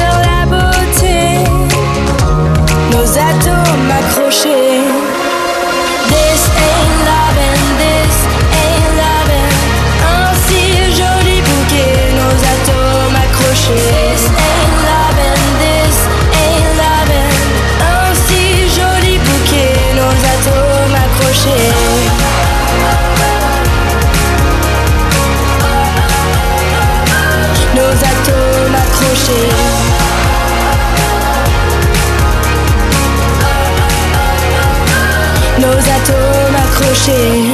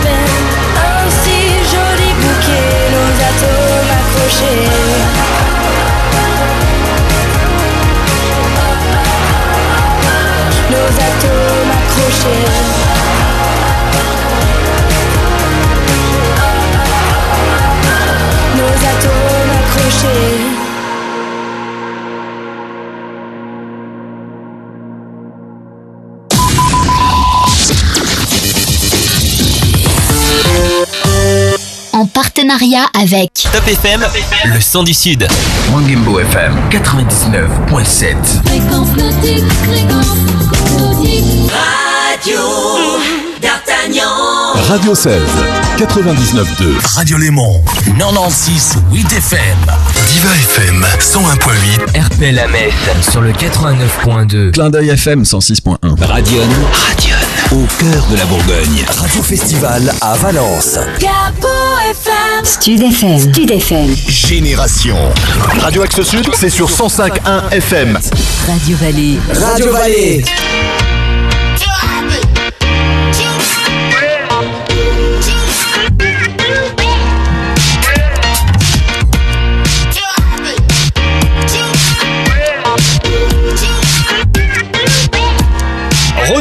Dans les studios de Faut qu'on en parle, c'est votre talk show interactif. N'hésitez pas à réagir et beaucoup de réactions ce soir sur notre enquête, euh, soit sur notre répondeur 07 839 839 75, la page Facebook aussi de l'émission, Faut qu'on en parle. Alors avant d'écouter notre deuxième micro trottoir et le trottoir, on va y arriver. Pourtant on n'a pas bu, hein, c'était de l'eau ce soir, hein, je te rassure. Alors réalisé par Mylène, refaisons Luc un rapide tour de table si tu t'en sors avec tous tes papiers juste en face de toi. Aurélia, Aurélia Esnardon, diététicienne à Bandol, bonsoir. Rebonjour, Bonsoir. Nous avons euh, Philippe, Philippe Rochat. Philippe Rochat, conseiller euh, fiscal, hein, on- qui va nous expliquer tout ça, euh, comment on peut Qui est optimiser venu de Lyon, hein, qui est ses venu de impôts. Lyon spécialement ce, Ce soir, oui, il, a- il avait un séminaire à Lyon et il est de Toulon. Et il donc nous parlera en dernière partie de comment on peut optimiser un petit peu ses impôts, comment on peut en payer moins en cette, en cette rentrée pour les années à venir. Tout à fait, bonsoir, je suis conseiller en gestion de patrimoine indépendant. Vous allez nous expliquer ça en détail tout à l'heure. Clément, Clément de la Fédération, Léo Lagrange, Méditerranée, bonsoir, bonsoir Clément. Bonsoir. Michel, Michel Vincent, président de la FCPE du Var, qui est donc la première euh, fédération hein, de parents d'élèves française. C'est plus de 300 000 adhérents, non Je crois? Oui, 330 000 cette année, oui. Eh ben, ça fait beaucoup quand même. Hein. La du monde, FCPE, c'est nationalement connu. On va en parler euh, justement puisqu'on va attaquer euh, cette euh, partie. Ah oui, alors Mylène a intégré, hein, vous le savez, on l'a dit tout à l'heure, depuis euh, cette rentrée, l'équipe de Faut qu'on en parle pour son premier micro-trottoir hein, réalisé euh, dans le Var. Les questions portent sur les rythmes scolaires et essentiellement, je vous propose euh, d'écouter. Non, moi je dirais que le mercredi ça a été bien de pas d'avoir d'école et que les enfants qui vont pas à l'école l'après-midi du coup ils sont quand même pé- pénalisés puisque finir à 15h ça leur rapporte rien étant donné qu'il y en a beaucoup qui font la sieste. Au contraire, je pense que c'est de moins en moins bien. Et moins pratique pour les parents et les enfants, je pense. Bah, très bien, parce que nous on l'avait fait avant, à Sanaria, avant que ça soit officiel. Moi je trouve que c'est bien, que c'est très bien. C'est parfait, j'ai rien à signaler. C'est pas, c'est pas bien du tout. C'est pas, non, c'est pas bien. C'est pas adapté pour les enfants ni pour les parents. Il y a plus de fatigue chez l'enfant? Oui, plus de fatigue et difficile à adapter les horaires, même pour les sports et tout ça. C'est pas, c'était mieux avant. Bah, mes filles vont pas aux activités parce que je trouve que ça fait des semaines beaucoup trop longues et des enfants beaucoup trop fatigués. Les activités plaisent aux enfants. Les activités sont assez euh, diverses. Et on peut trouver, je trouve, moi, voilà, de, de l'amusement, de la pédagogie et euh, voilà, une satisfaction. Les horaires sont bien faits et voilà. Merci Mylène pour ces euh, propos euh, recueillis. Mais de rien, c'était avec plaisir. Il y avait beaucoup de monde, hein, c'est ça, à la sortie d'école Mylène Exactement, avec beaucoup d'avis partagés, donc on, on va débattre. École maternelle, euh, école primaire, un peu les deux peut-être. Euh, surtout primaire. D'accord. Alors Luc, avant d'aborder les rythmes scolaires dans quelques euh, minutes avec la FCPE et Clément de la Fédération Léo Lagrange de Soliestuca. Ouais, c'est bien ça. Alors tu as enquêté sur euh, cette rentrée qui apporte son lot de nouveautés pour les salariés, les stagiaires euh, ainsi que les retraités. Oui, les stagiaires sont un petit peu mieux rémunérés hein, depuis la rentrée. euh, les stages de plus de deux mois à partir du 1er septembre, ça passe à 554 euros. C'est pas mal quand même, hein, parce qu'il y a quelques années, hein, c'était les stagiaires, on les prenait comme ça. Pour euh, un temps plein, euh, contre un petit peu plus de 500 euros à l'époque, ça fait euh, 9% de hausse. Les pensions de retraite sont enfin payées en temps et en heure. Euh, les personnes prenant leur retraite après le 1er janvier 2016 auront donc l'assurance de toucher une pension du régime général dès leur départ. Et le RSA lui a été revalorisé, lui exceptionnellement de 2% au 1er septembre. En cette rentrée, ça donne quoi le coût euh, de la scolarité? Alors fin août, hein, la Confédération syndicale des familles publie un communiqué sur le coût de la scolarité et cette année, c'est en hausse de 3,37%. En 2015, le constat est préoccupant. L'enveloppe que les familles devront consacrer à leurs enfants est en très nette augmentation. hein. je l'ai dit, 3,37%. Alors quels sont les postes de dépenses les plus augmentés? Eh Bien les, les seuls postes de dépenses hein, euh, qui est vraiment le plus augmenté, c'est enfin un des postes qui a quand même bien augmenté de 3,33%, c'est les fournitures scolaires avec une hausse significative de près de 5% en classe de 6e, où le panier moyen s'élève aujourd'hui à 174,79 euros contre 166 euros l'année dernière. Alors les familles hein, montrent toujours euh, des, des listes de fournitures conséquentes. hein. Certaines listes peuvent même contenir plus de 70 articles. La hausse la plus significative constatée revient à l'équipement sportif et lui une hausse de 16% hein, l'équipement sportif. Hein, Les livres scolaires là-dedans, qu'est-ce que ça donne? Mais du côté des manuels scolaires, hein, la facture de la rentrée grimpera de manière conséquente avec une dépense moyenne de 264 euros pour une classe de seconde et 283 euros pour un jeune scolarisé en première. Alors on a énormément parlé euh, de la réforme des rythmes scolaires, Euh, peux-tu nous expliquer un peu? Mais cette réforme des rythmes scolaires, hein, il y a un an à l'entrée en vigueur, la fameuse réforme des rythmes scolaires. La semaine de 4 jours et demi est donc devenue la norme avec euh, l'école le mercredi matin hein, pour la plupart des villes qui ont choisi de, raccourcir euh, leur après-midi de classe. La réforme prévoyait donc de terminer la classe à 15h30 au lieu de 16h30 et euh, d'ouvrir un petit peu les, élèves hein, des activités à la place des cours. Beaucoup d'écoles ont fait ce choix hein, de mettre les activités entre 15h et 16h30, mais il y a quand même eu beaucoup d'élus qui n'étaient pas satisfaits. Et soucieux de calmer la grogne, une partie des élus et des parents d'élèves, euh, sous cette pression-là, le gouvernement a décidé d'assouplir cette réforme. Le décret Hamon, une possibilité est donc désormais donnée hein, de rassembler les activités périscolaires en une seule demi-journée au lieu de les saucissonner sur deux jours. Donc concrètement, la classe continue jusqu'à 16h30, trois jours par semaine, et un après-midi par semaine est libéré pour rassembler ces heures euh, en un seul bloc. Nous vous avons posé la question il y a quelques semaines. Vous avez très nombreux à réagir sur le site internet fautquonenparle.fr. On vous a posé la question rythme scolaire un an après. Le bilan est-il positif ou négatif? On va vous donner ce soir eh bien, les, les résultats et je pense que tu les as sous les yeux. Eh bien, euh, le résultat de notre enquête euh, donne 61,1% de gens qui sont satisfaits de cette réforme des rythmes scolaires contre 38,9% qui ne sont pas satisfaits. On va vous diffuser une réaction euh, prise au hasard hein, sur sur notre répondeur, le message qui a été laissé à notre répondeur 07 839 839 75. On a aussi beaucoup beaucoup de réactions hein, sur Facebook sur le répondeur. On vous en citera pas mal. Brice vous en donnera. On écoute ça de suite. Oui, bonjour, Fanny de Saint-Marcel et Valence, dans la Drôme. C'était pour souligner au niveau de la réforme que dans l'ensemble de la France, en fait, il y a toujours euh, le problème des inégalités qui restent malgré que les activités pour enfants devaient régulariser ça. Mais à des endroits c'est payant, à des endroits c'est gratuit, à des endroits il n'y a rien, à des endroits il y a quelque chose. Le but c'était que tous les enfants aient les mêmes chances et au jour d'aujourd'hui euh, ce n'est pas le cas. Donc euh, voilà, il faudrait peut-être être amené à uniformiser tout ça et que tout le monde ait les mêmes chances. Et mon deuxième point aussi, c'est euh, penser aux parents qui travaillent, qui sont la majorité des parents d'élèves, et on les oublie un peu trop au niveau des garderies, de l'implication au niveau des écoles, euh, de penser qu'on est autant présent que ceux qui peuvent aller les chercher. Voilà. Michel Vincent, euh, président de la FCPE du Var, on va commencer par vous. Peut-être une réaction euh, suite à ce, ce témoignage que nous avons eu sur notre répondeur, sur les points euh, qu'a souligné cette auditrice. Bah, écoutez, euh, ma première réaction, c'est celle que qu'on a toujours euh, dans les très nombreuses discussions qu'on a avec les familles. C'est que cette réforme, elle est faite à la base pour euh, que nos enfants réussissent. Euh, et que effectivement, pour que nos enfants réussissent, euh, il faut fixer un certain nombre de priorités et ces priorités conviennent pas toujours aux emplois du temps des parents, mais l'objectif c'est bien euh, la réussite des enfants. Et C'était l'objectif premier, les faire découvrir de nouvelles activités. Leur faire découvrir de nouvelles activités, mais surtout, je rappelle quand même que la, la- la loi Payon, euh, euh, l'objectif de la loi Payon, c'est euh, la réforme du temps scolaire. Euh, de passer d'une semaine de quatre jours à une semaine de quatre jours et demi, de modifier les rythmes des temps d'apprentissage, puisque je rappelle quand même qu'en France, on a euh, les élèves qui travaillent euh, dans le primaire, on a les élèves qui travaillent le plus d'heures concentrés sur le moins de temps possible pendant la semaine et tout au long de l'année, et on a les élèves qui, dans les enquêtes internationales, réussissent le moins.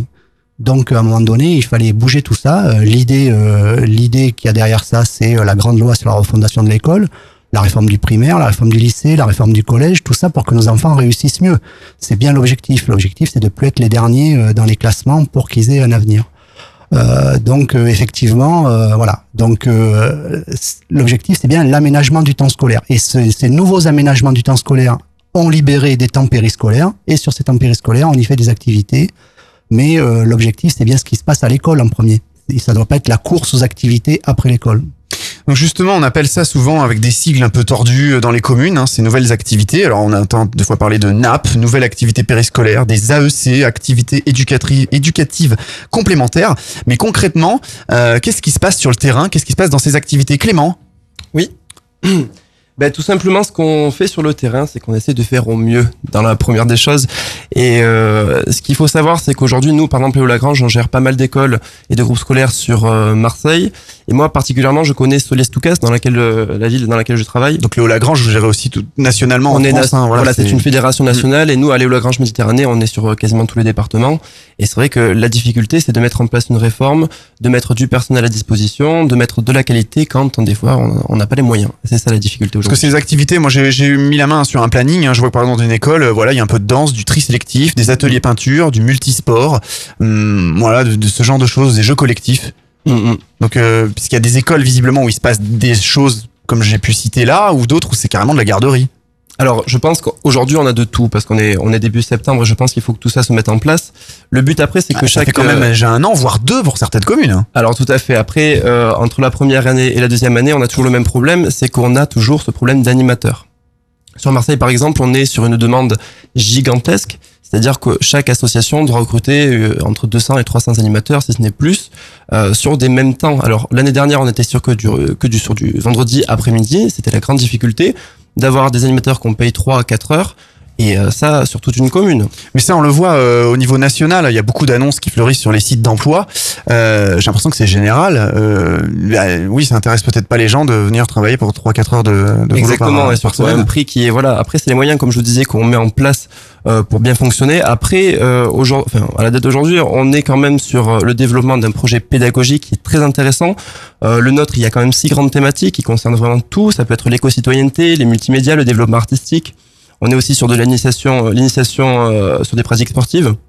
Aujourd'hui, on est vraiment sur des développements euh, d'activités vraiment complémentaires de l'école, euh, sur du loisir éducatif, sur du ludique, euh, mais il faut le temps que ça Mais se mette en place. Aujourd'hui, c'était l'idée, hein, c'était l'idée, tout à fait. Alors, on fait appel, bien sûr, à des animateurs, mais aussi à des intervenants spécialisés qui se déplacent et qui sont recrutés pour ça.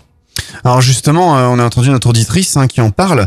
Euh, elle parle d'inégalité, je crois. Euh, Il y a des endroits où c'est payant, des endroits où c'est gratuit. Euh, Comment ça se passe Qui paye Enfin, Ben, tout simplement, je pense que c'est le, le choix de la collectivité. Et c'est pas tellement un choix, justement, c'est les possibilités de la collectivité qui doit absorber cette réforme et qui doit euh, faire face justement à euh, le prix des salariés, la mise à disposition du personnel, le matériel d'activité, les rémunérations justement des intervenants. Après, chaque commune a fait comme elle a pu. Euh, sur Marseille, tout est gratuit. Sur Solestoucas, c'est gratuit. Après, sur les autres communes, j'en ai pas la connaissance, mais la plupart des, collectivités sont sur un format euh, de TAP, d'activité périscolaire gratuite. Alors on entend euh, souvent plusieurs sons de cloche, les enfants sont fatigués ou ça m'arrange, hein, cela me, me réduit mes frais de garde le mercredi matin. Alors à ce propos, nous avons eu euh, beaucoup de réactions euh, sur les réseaux sociaux euh, et notre répondeur euh, Brice. hein. Oui, exactement. On a Alexandra Fournier de, Solies, de Soliespont, pardon, par exemple. Je ne suis pas contre les activités, les jeux, les aides aux devoirs et le soir avant l'arrivée d'un parent. Comme ça, les enfants sont plus détendus le soir en rentrant et les devoirs pour certains sont en moins à faire à la maison. Donc moins de prise de tête pour les parents. Après, il faut quand même faire attention au temps d'enseignement dans la journée et en semaine car pour elle, il y a trop de bourrage de crâne et de stress auprès des enfants. On a également Catherine Piazza de Toulon. Elle, euh, revenir à l'ancien système, elle n'est pas du tout d'accord. hein. Les enfants sont trop fatigués. Ils ont des cours de danse ou de musique qu'ils ne veulent pas lâcher, ce qui leur donne un emploi du temps trop chargé, à tel point qu'ils ne veulent plus sortir le week-end. Les professeurs ayant des enfants sont très fatigués, surtout lorsque leurs maris ne peuvent pas les aider à cause de leur travail. Ma fille aînée est dans ce cas, je vois comment cela se passe. Ils sont toujours à courir et sont fatigués, quelle aberration. Pourquoi avoir changé ce système qui fonctionnait à merveille? Vous oubliez que ce sont des enfants. Pas une seule coupure dans la semaine. Dans les autres professions, les adultes en ont. Ce système est complètement inhumain. eh ben, ça, voilà, il y a- de tout quand même. Hein. Euh, Monsieur Vincent, Michel, donc Michel Vincent de la FCPE, euh, peut-être déjà rebondir sur ce que Clément a dit tout à l'heure, notre sur les inégalités déjà peut-être des coûts et sur toutes ces réactions. Je vous ai vu un peu hérisser les, les poils, comme on dit en studio. Oui, je- j'ai les poils qui se hérissent un peu. D'abord parce que euh, c'est toujours difficile de parler euh, concrètement de, de choses qui sont très subjectives. Les inégalités, elles existaient avant la réforme. Elles existent euh, quand vous, vous habitez Toulon, vous naissez d'un côté d'une rue, vous allez à une école, vous naissez en face, vous allez à l'autre école. Ouais, c'est partout pareil. Vous allez à une école neuve, une école qui est vieille, une école avec des classes à 25, une école avec des classes à 35. Donc les inégalités, elles commencent là. Les inégalités, elles commencent quand vous êtes dans une classe et que l'enseignant est absent, qu'il n'est pas remplacé. euh, voilà. Très problématique, ça. Donc hein. c'est c'est euh, c'est les problématiques, les inégalités, euh, voilà, c'est un champ vaste et c'est difficilement quantifiable. La fatigue des élèves aussi, euh, c'est très compliqué. Moi, j'entends bien que c'est des réactions épidermiques de maman euh, qui voient rentrer leur petit le soir, il est fatigué, il est pas fatigué, il a joué au foot, euh, il a couru, euh, il a plu, il a fait froid, bon enfin voilà. C'est c'est des discours qui peuvent, je dirais, qui peuvent s'entendre des deux côtés. Euh, Oui, oui, c'est si, des si la, si la maman ne travaille pas le mercredi, comme beaucoup de femmes en France ne travaillent pas le mercredi, avant elle levait pas ses enfants le matin pour l'emmener à l'école, bon, les enfants sont moins fatigués. Et à l'inverse, des parents qui de toute façon travaillent euh, le mercredi, bah, les levaient peut-être pour les emmener à la garderie. Et là, ces gens-là, effectivement, ont peut-être moins de frais de garde. Ça fait, ça C'est- fait, c'est de côté, en fait, non, hein. mais moi j'entends tout ça. Ça fait 30 ans en France qu'on parle de réformer les rythmes d'apprentissage de On parle pas de rythme scolaire, on parle de rythme d'apprentissage de l'enfant. On sait qu'un enfant, à certains moments de la journée, et il y a des choses qui fait euh, à un certain temps de la journée ou de la semaine qui n'est plus vigilant pour apprendre. Par exemple, on sait que la coupure au milieu de la semaine, c'est tous les toutes les études le démontrent, une coupure en milieu de semaine, ça empêche l'enfant d'être vigilant quand il reprend. Ça veut dire que si le mercredi vous n'allez pas à l'école, le jeudi l'enfant est moins capable d'apprendre que s'il a eu cours le mercredi matin. La coupure de deux jours du week-end, elle est trop longue. C'est pour ça que quand le Hamon permet, euh, par exemple, à des municipalités de mettre euh, Le l'ensemble des activités le vendredi après-midi. Vous avez des élèves qui ne vont plus en apprentissage scolaire du vendredi après-midi jusqu'au lundi matin. Ça fait cinq demi-journées, c'est énorme. Donc ça pour vous, ça- vous trouvez que c'est une aberration Oui, effectivement c'est des une qui aberration. font ça pour faire des week-ends à rallonge pour les parents peut-être. C'est l'aberration du décret Hamon. C'est l'aberration du décret Hamon. C'est un décret dont, dont nous, on demande purement et simplement l'abrogation pour qu'il y ait autre chose qui soit mis à la place.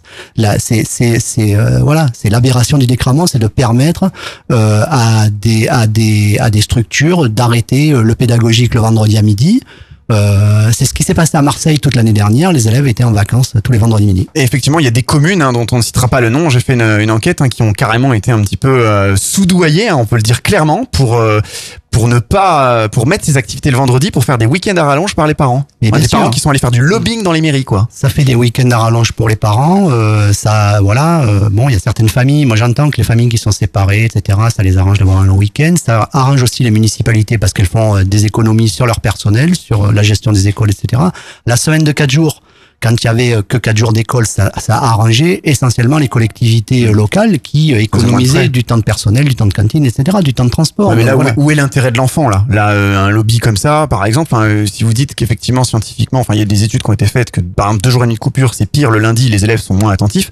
On parle de de réformer pour l'intérêt de l'enfant, et de l'autre côté, euh, on fait des petits arrangements entre amis pour avoir des week-ends à rallonge. c'est pas qu'on fait des petits on fait des arrangements entre amis on veut surtout faire des économies donc voilà on peut pas dire aujourd'hui euh, l'éducation c'est une priorité nationale et derrière ne pas y mettre les moyens que ce soit l'État sur le temps scolaire ou les collectivités locales sur le temps périscolaire. Donc, quelle est la meilleure formule euh, pour vous euh, Une heure par soir, euh, puisque vous dites qu'effectivement, faut pas trop couper la semaine? La meilleure formule, c'était celle qui était définie initialement dans le texte de loi payant, c'est-à-dire pas plus de 5 heures d'enseignement par jour, puisque au-delà de 5 heures, l'enfant n'est plus vigilant, il est plus capable d'en prendre rien. Aujourd'hui, on a des journées de 5 heures et demie, de 6 heures.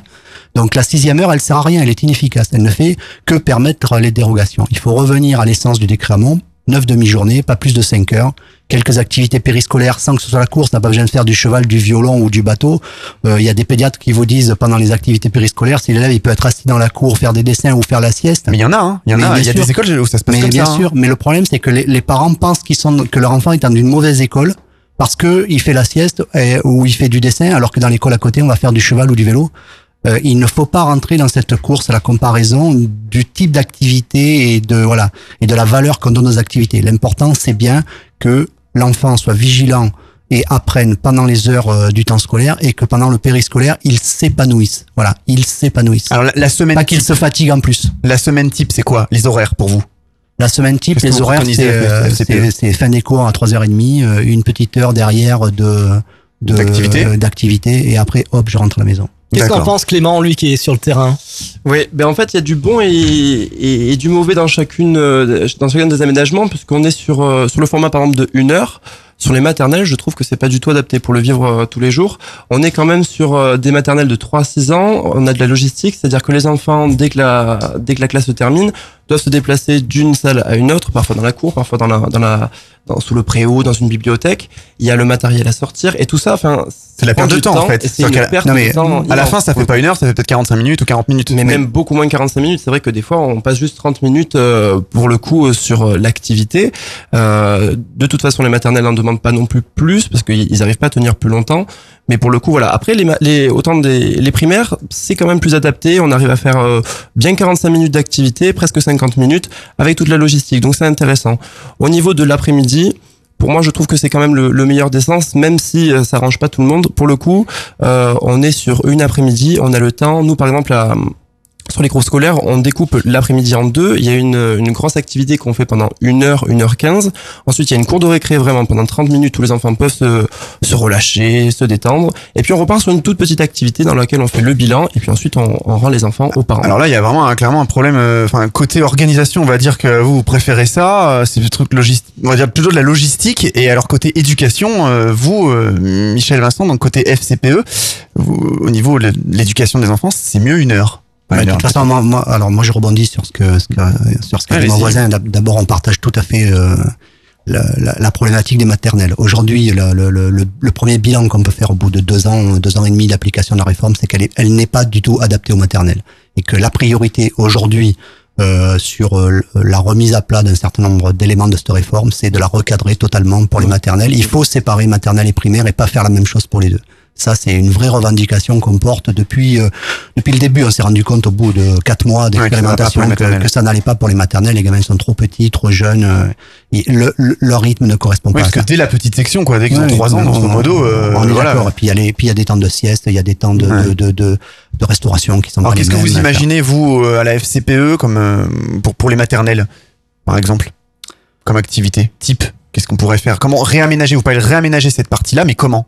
Bah, c'est compliqué. Je crois qu'il faut faire confiance aux équipes éducatives et euh, à nos amis de l'éducation populaire pour nous proposer euh, des, des, des, des, des, des- comment dire, des, des, des champs d'activité euh, plus adaptés à, à, à ce jeune public. Ce que je crois, c'est que effectivement pour ces jeunes publics, euh, La demi-journée est peut-être plus efficace. La, la demi-journée est peut-être plus efficace si l'activité qui est choisie est bonne. Si l'activité qui est choisie n'est pas bonne, c'est trop long, trois heures pour un maternel. euh, Mm. Voilà, ça c'est la première chose. La deuxième chose, c'est que on sait très bien qu'en maternelle, on tient beaucoup les familles, les enseignants et les gamins ont besoin de ce temps de sieste.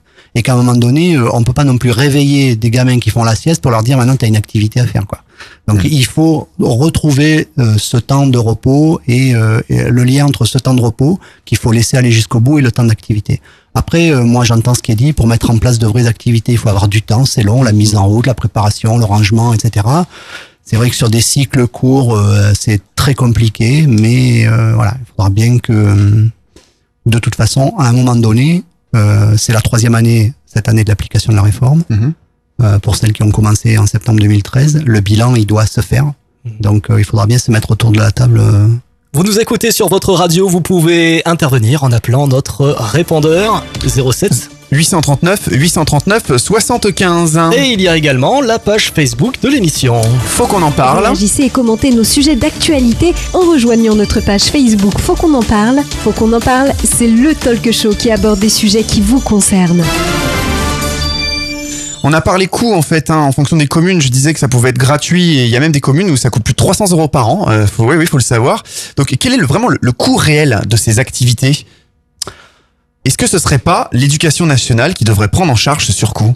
Alors, euh, d'abord, euh, le coût, euh, je, euh, non, c'est pas l'éducation nationale de le prendre, euh, puisque c'est du temps périscolaire, c'est pas du temps scolaire. Donc c'est pas l'éducation nationale. L'État, oui, l'éducation nationale, non. Ça, c'est la première chose.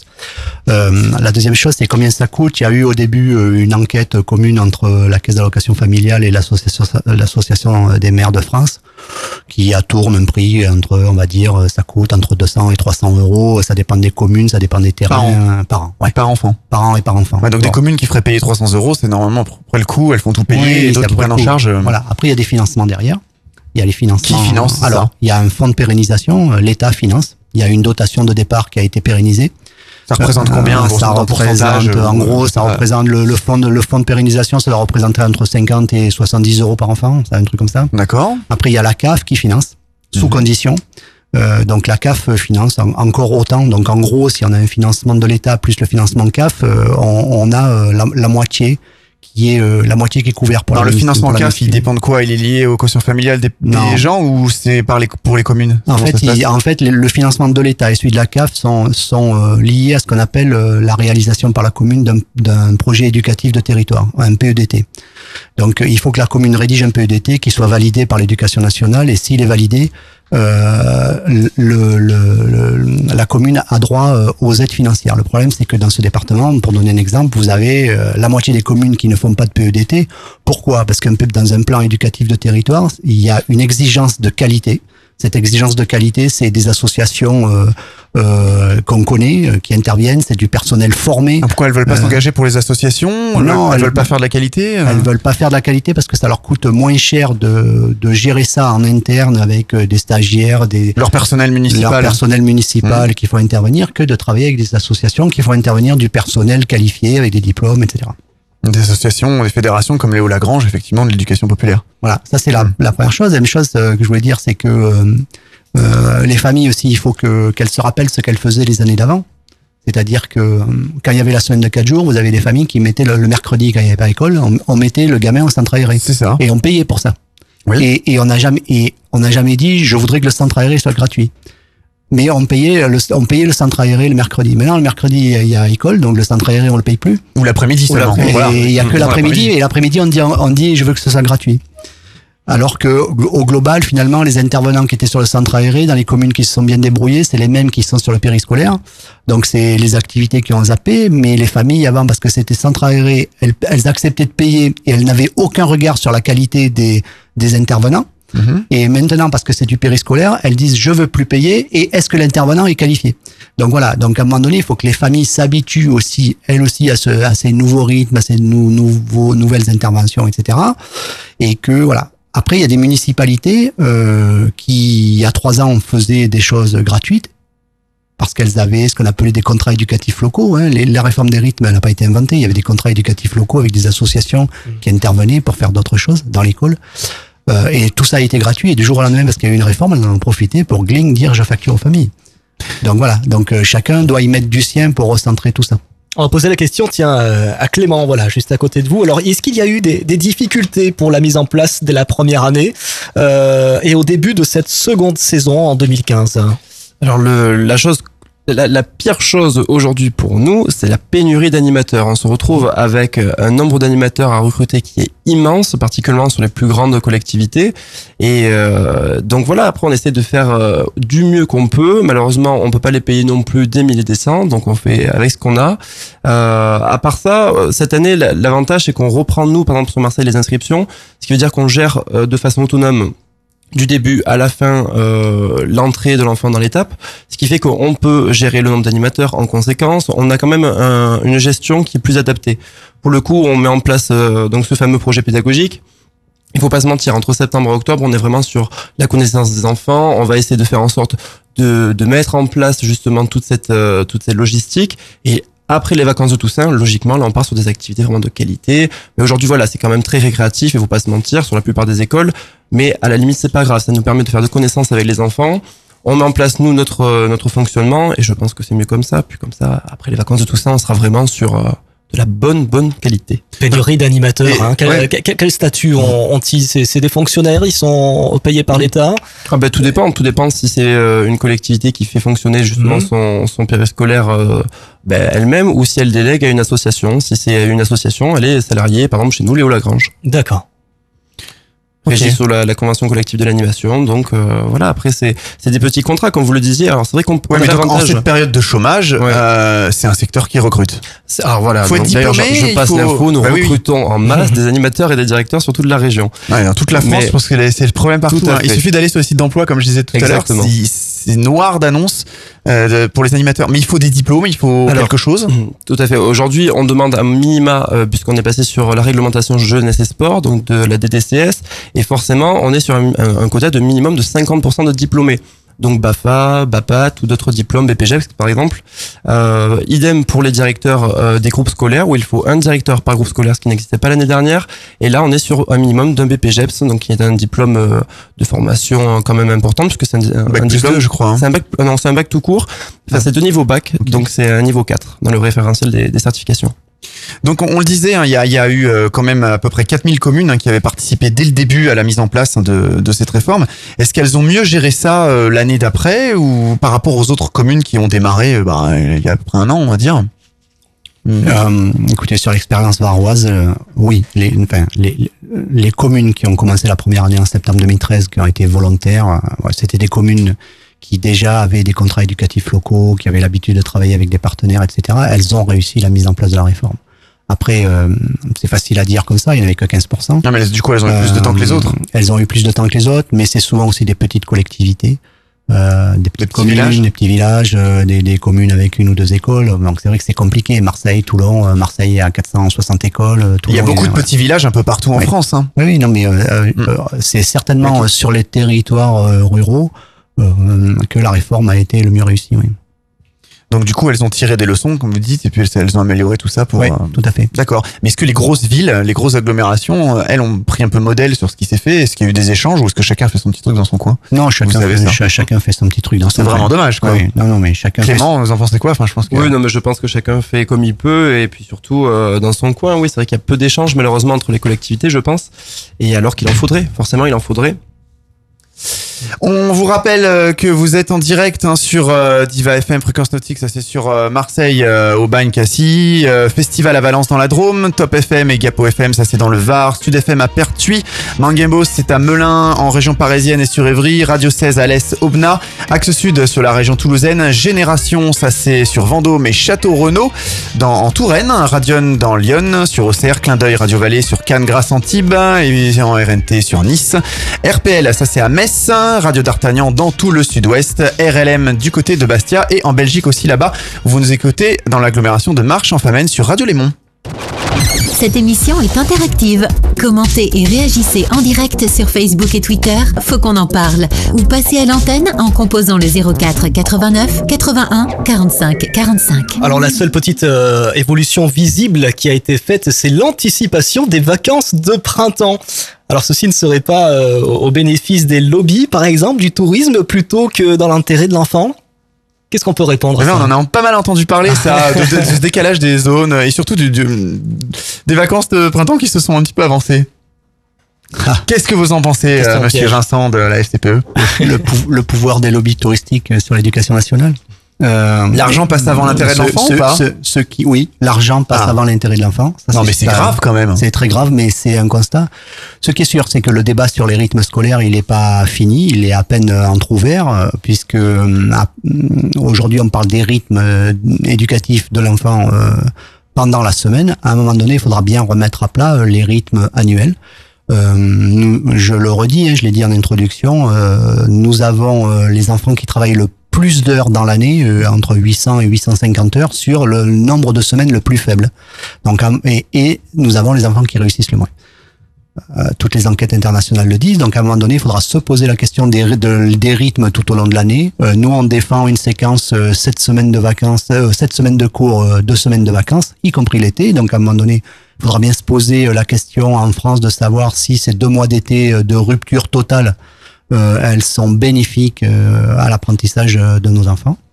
Euh, voilà, mais effectivement, on a un nouveau calendrier scolaire avec des vacances qui ont été euh, rapprochées Ouais, pour la neige, c'est plus sympa pour quand même. favoriser la neige. Sauf Mhm. que vous avez des élèves qui, après les, vacances de Pâques qui ont été rapprochées aussi, vont rentrer et entre la rentrée des vacances de Pâques et la sortie, il va y avoir il va y avoir euh, 15 ou 16 semaines, euh, 14 semaines de classe. Euh, C'est énorme. Voilà. Ouais, pour ceux qui, rentrent le- qui rentreront le plus tôt, c'est ça Pour ceux qui rentreront le plus tôt, ouais. Voilà, ça fait beaucoup. Oui, ça fait beaucoup. Hmm. Par contre, la entre Noël et février, il y aura pas beaucoup. Les, les parents ont aussi euh, quand même pas mal de priorités hein, en cette rentrée. Euh, on a parlé tout à l'heure rapidement du remplacement des enseignants. C'est problématique, ça quand même. Hein c'est euh, c'est le fléau de l'éducation nationale. Euh, voilà. Donc, si vous voulez un chiffre clé à retenir, euh, l'année dernière dans le département du Var, pour les écoles primaires et maternelles, il y avait 130 enseignants par jour absents non remplacés. En pourcentage, ça fait quoi ça 130 enseignants sur un département, c'est énorme. Non, pas beaucoup. Il y a 6000 enseignants, donc ça fait du 2 ou 3%. Donc Ouais, mais y en a que- 2 ou 3% c'est des enseignants de France qui sont euh, Voilà, pas remplacés, c'est énorme. C'est énorme, c'est le chiffre moyen. Donc, Ils font euh, quoi les, les élèves pendant ce temps-là Bah, le problème, c'est qu'ils sont en répartition euh, dans les autres classes, mais je vous donne un exemple. euh, 130 enseignants absents, ça veut pas dire un par école. Je vous donnais, euh, par exemple, on a eu un exemple à gérer euh, à côté, là, au Bossé, euh, où à la fin de l'année, sur une école de 5 classes, il y avait trois enseignants absents non remplacés. Ah oui, là, c'est grave. Donc, là. vous avez deux maîtresses qui se retrouvent 50 avec, élèves. avec leur classe, et en plus, 3 fois 30, c'est-à-dire 90 élèves à répartir pendant des jours et des jours, c'est intenable. Pourquoi justement ils ne sont pas remplacés? Pas assez de- d'enseignants, pas assez de fonctionnaires, donc Pas euh, assez d'enseignants pour assurer les remplacements. Il faut former des enseignants encore? C'est pas qu'il faut former des enseignants, c'est qu'il faut mieux peut-être les utiliser, mais en tout cas. Euh, euh, Les répartir, c'est ça? a- euh, On parle, nous, on est on- dans, dans notre département et notre académie, on n'est pas une zone d'éducation prioritaire comme la Seine-Saint-Denis, la région parisienne, etc. Donc les dotations qui sont euh, qui existent depuis euh, les deux trois années ou passées, elles ne viennent pas jusqu'ici. Donc euh, dans ce département, il y a une pression démographique. Euh, mais on n'a pas les moyens de l'assumer. Euh, L'inspecteur d'académie, il a eu, il a dû ouvrir en cette rentrée euh, 30 classes. Pour ouvrir 30 classes, comme il avait que 10 enseignants supplémentaires, il en a fermé 20. Voilà. Ouais, donc en fait, finalement, vous peut-être mieux être en ZEP, c'est ça? Il y a plus de moyens. Il y a plus de moyens, oui. Ah ouais, donc clairement, qu'il y a des, des enfants qui sont scolarisés dans des ZEP euh, auront peut-être moins de problèmes de remplacement de, de profs. c'est un peu paradoxal, quoi. C'est. Ben, c'est un peu Ah, paradoxal. Aujourd'hui, vous êtes, équitable. vous êtes dans une zone en difficulté.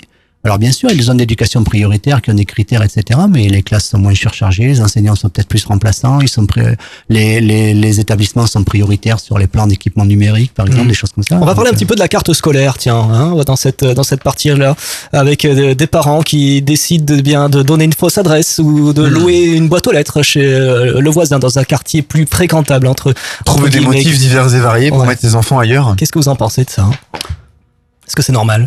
Bah non, c'est pas normal. Mais ce qui est pas normal, c'est que c'est que ça existe. Alors il y a deux choses complètement différentes. Il y a la carte scolaire du premier degré, primaire et maternelle, et celle des collèges et lycées. Euh, donc dans le premier degré, en principe, euh, euh, il y a une zone géographique pour chaque école. Vous savez quand vous allez habiter dans une ville, en fonction de votre adresse, vous savez d'ores À quelle école on est rattaché? À quelle école on est rattaché. Bon. Sauf dans le Var, sauf à Toulon. Toulon, c'est une exception nationale. Ah bon Il n'y a pas de carte scolaire à Toulon, c'est-à-dire que vous arrivez dans, vous habitez dans, quand vous achetez une maison ou que vous louez quelque part à Toulon, ben vous savez- Uniquement dans cette ville de France. ah oui, vous savez, il n'y a pas de carte scolaire à Toulon, donc euh, vous savez pas dans quelle école vous allez aller. Donc vous pouvez vous retrouver dans l'école en face ou dans l'école à l'autre Ah oui, bout de parce Toulon. que qu'on qu'on soit effectivement, Voilà. je sais pas moi, en région parisienne, à Melun, à Tours ou je ne sais pas où, euh, bah, il y a des cartes partout quoi. Ça se passe pas plus mal qu'ailleurs finalement. Ben ça, si, il y a des, il y a quand même des, il y a des, on- les familles euh, essayent de, de bouger un peu, mais les insatisfaits. On choisit un peu existent, l'école qu'on euh, veut, non. On choisit un peu l'école qu'on veut, on connaît. Bon, Enfin, en même temps, comme voilà. tu disais, Johan, tout à l'heure, euh, voilà, les gens donnent des fausses adresses pour choisir l'école qu'ils veulent. Alors, Pourquoi on en est venu à ça sur cette euh, carte scolaire? Est-ce que c'est pas bien de donner le libre choix justement à tout Non, le mais monde choisir? alors, le, le, le, le- le- le- l'exemple euh, crucial, c'est les collèges. Voilà. Euh, Aujourd'hui, il y, a tel- il y a tellement d'options dans les collèges et différentes d'un collège à l'autre que les, les familles. Alors moi, je vais faire de l'allemand, donc je il demande une dérogation. option chinois Je prends pour une les option mettre- pour aller là, et ceux qui prennent euh, option euh, latin, chinois, euh, Qui se fait que voilà. dans un collège, même à celui-là. 50 km. Exactement. Donc les facteurs de dérogation, on les contourne comme Je ça. pense pas qu'il y, ait des- qu'il y ait des problèmes d'options. Je pense qu'il y a aussi des Ah, problèmes de les les réputation, options. de De réputation et de réussite. Non, mais aussi. justement, les, les problèmes de réputation et de réussite sont liés, sont liés souvent à l'existence d'options. Oui, souvent s'il y a une option, par exemple chinois, euh, comme par hasard, l'école est réputée. c'est Bien ça sûr, tout à fait. Il n'y a pas de, voilà, dans une école pas, pas réputée, une option chinois, euh, russe ou ce qu'on veut. Non, puis je, je, euh, je vous donne un exemple. On parlait de zone d'éducation prioritaire. Ah, hier, il y a, il y a- bon, on n'a pas inventé. euh, Il y avait, un- il y avait un collège qui était en zone d'éducation prioritaire. Donc avec des élèves en difficulté, etc. Pendant des années, on a essayé d'y faire de la mixité sociale, euh, comment euh, faire vivre, euh, voilà. Euh, L'idée du vivre ensemble, c'est de dire dans cet établissement, on y met euh, une section sport-études natation avec des élèves qui viennent de tout le département pour faire natation, etc. Ça, ça permettra d'avoir des jeunes de des jeunes de cité qui sont mixés avec des sportifs de haut niveau, etc. Et en plus, c'était une zone d'éducation prioritaire, donc avec des moyens Avec plus de moyens, oui. avec plus de moyens. Bah, tout le monde était content. Et puis là, on nous pond à la rentrée la réforme sur les zones d'éducation prioritaire. Et manque de peau, ce, à cause des, des familles, euh, des, des familles des nageurs qui sont pas des, qui sont des familles un peu aisées, hop, on fait un bilan et le bahut, il sort de l'éducation prioritaire. Voilà. Donc vous voyez, on fait des efforts pendant des années sur un établissement pour y faire de la mixité sociale, du lien social, du vivre ensemble, etc. Et puis tout ça, Ça marchait, tout- quoi. Et ça marchait super bien, mais pour des questions de, de critères et de pognon. euh, Ouais, toujours l'argent. Comme vous disiez tout à l'heure, vous êtes totalement d'accord avec ça. Mais on bien fait sûr. passer l'argent avant l'intérêt de l'enfant. C'est Mais- scandaleux, quoi. oui, l'argent, l'argent, l'argent. Mais vous savez, vous avez parlé du coût de la rentrée en introduction. Oui. Alors, bien sûr, les fournitures ont augmenté. Oui, bah, ça, cher, oui. etc. Mais, mais, vous savez que le, le, le, le plus grand coût de la rentrée pour les familles, c'est l'incertitude de l'avenir pour leurs enfants. C'est tout. Ça se résume à ça. Moi, je suis prêt à payer une gomme un euro de plus et un stylo deux euros de plus si je suis sûr que mon enfant va réussir Hmm. et qu'à la sortie, il aura, il aura euh, un métier et une formation et qui sera pas parmi les 150 000 qui tous les ans sortent de l'école sans formation Ouais. et se retrouvent à rien faire. On se retrouve au chômage derrière. Clément, un avis sur tout ça? Vous, à la Fédération Bah, Léo Lagrange? Bah nous à la fédération Léo Lagrange on les a petits tout pour l'instant donc on essaie de faire au mieux déjà pour qu'ils euh, pour qu'ils découvrent le maximum de choses. Je pense que c'est ça un de nos de nos de nos objectifs, c'est de leur faire découvrir un maximum de choses à travers euh, des activités. Mais euh, non, pour l'instant on, on les a petits, on essaie de faire au mieux déjà. Il y a aussi un autre point dans cette, euh, cette rentrée. euh, souvent, il y a des problèmes avec des inscriptions dans la, dans la cantine. Euh, Monsieur Vincent de la FCPE, vous aviez des, des choses peut-être à dire là-dessus euh, Des parents qui n'arrivent pas à inscrire leurs élèves dans la cantine? Alors la, pro- la cantine, on pourrait passer euh, Une émission de deux heures. une émission de deux heures sur les problèmes de restauration. Bon, voilà, les, les communes sont, sont, c'est très compliqué, ça va d'une commune à l'autre. Euh, on a deux, deux grandes problématiques euh, qui sont complètement différentes en cette rentrée. C'est vous avez des communes qui euh, refusent d'inscrire dans les cantines euh, les enfants dont l'un des deux parents ne travaille pas. Ah, c'est très pratique, hein, pour donc, chercher euh, du travail, par exemple. Vous êtes chômeur, euh, voilà. Vous avez des mamans, par exemple, là, ce matin, là, je gérais un cas. euh, vous avez une maman qui vient de dire, euh, à, à- à son gamin était inscrit à la cantine. Elle vient de prévenir la mairie en question qu'elle était enceinte et qu'elle allait rester à la maison pour se reposer. Et donc, on lui dit, bah, puisque vous, vous êtes chez vous, vous récupérez votre enfant, on n'inscrit plus à la cantine. Donc voilà, elle est en congé de maternité, elle veut se reposer et elle est obligée de faire les allers-retours tous les midis pour récupérer son gamin et le faire manger à la maison. Effectivement, quelqu'un qui est au chômage et qui voudrait euh, bah, pouvoir euh, se libérer peut-être pour aller loin, euh, trouver du travail, un entretien, etc. C'est très compliqué. Ouais, de gérer son enfant entre midi et deux. Donc c'est très compliqué. Dans la moitié des communes, euh, c'est ça qui se passe. C'est la deuxième vraie problématique dans ce département euh, qui fait un peu plus, euh, de, qui met un peu plus la pression politiquement. C'est les municipalités qui ont décidé de supprimer euh, les menus de substitution. Et euh, c'est vrai que ça pose de, de vraies problématiques euh, de voilà d'accueil de, de, de ces enfants-là. Euh, euh, voilà, de, de, de il y a un gros problème à la Valette du Var euh, là-dessus depuis depuis la rentrée. euh, c'est très compliqué.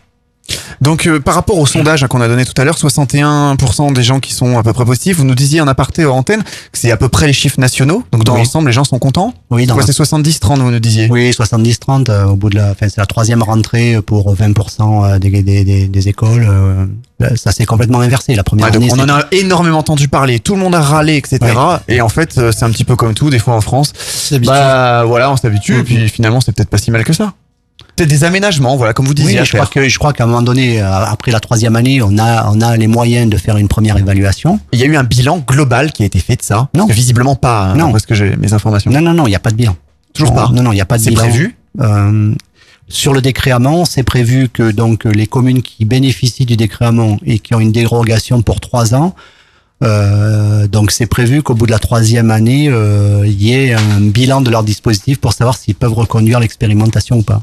Alors on a beaucoup parlé euh, des écoliers et ben oui la maternelle aussi les rythmes scolaires hein, vous l'avez euh, compris c'est une grosse partie Euh, on va parler des salariés maintenant euh, Oui, des un petit peu stagiaires du- et j'aimerais bien qu'on qu'on parle puisque nous avons encore notre diététicienne avec nous euh, ce soir nous allons parler des compléments alimentaires hein, que l'on trouve facilement dans les grandes surfaces censés euh, booster notre mémoire par exemple diminuer notre stress ou la nervosité du style oméga 3 ou magnésium etc sont-ils vraiment efficaces? Que se passe-t-il si on en consomme trop? Est-ce qu'il existe aussi des aliments qui ont les mêmes vertus qui pourraient remplacer ces fameux compléments alimentaires? Alors, il est vrai que les compléments alimentaires peuvent être astucieux pour les personnes qui ont une hygiène de vie un peu déséquilibrée avec des repas mal équilibrés, sautés, euh, etc. Cependant, il est vrai qu'en mangeant sainement et en ayant une hygiène de vie assez équilibrée, ces compléments ne sont pas forcément utiles. Euh, après, dans les compléments, il y a aussi beaucoup euh, l'effet placebo, le fait de croire que ce complément est efficace, qui le rend tout aussi efficace. Donc, euh, il y a du bon, et puis après, comme partout, si on y a de l'abus, cela peut être mauvais, en effet. D'accord, bon pour vous ça sert vraiment à quelque chose de prendre son petit médicament tous les matins de magnésium oméga 3 euh, c'est- ça a vraiment un effet sur l'organisme c'est pas du un peu placebo quoi comment on Moi, dire. je pense qu'il y a quand même un, un gros effet placebo, comme pour Ah. tout d'ailleurs. Hein, donc c'est pas si efficace que ça finalement Ça peut être efficace, mais à côté de ça, si vous avez une hygiène de vie équilibrée, ce n'est peut-être pas nécessaire d'en prendre. Mais le fait d'en Mhm. prendre euh, peut permettre aux gens de se sentir mieux. En effet, vous constaterez que euh, dès qu'une personne attaque une cure de vitamines et de minéraux, dans les premiers jours, ils sentent une énergie débordante, alors que pour que vraiment il y ait un effet euh, efficace, il faudrait compter plusieurs jours. Donc euh, oui, l'effet placebo est, est certain. euh, Dans, On peut boire des tisanes aussi. Oui, tout à fait, bien sûr. Tout ce qui déstresse. Pas du café, quoi. Hein Non, on mieux éviter en effet quand on est stressé. Oh, un petit peu quand même le matin, hein, c'est bien. Oui, ça donne la réveille. pêche. Pour réveiller, quoi. Exactement. La troisième partie, ça sera dans quelques instants, Lucas. hein Oui, on se pause. retrouve euh, après une courte pause. Vous pouvez aller faire un tour aussi sur notre site internet www.fautquonenparle.fr et la page Facebook euh, Faut qu'on en parle. Voilà, vous êtes sur votre radio, ne quittez pas, gardez bien la fréquence, restez bien calés, faut qu'on en parle, reviens dans un instant.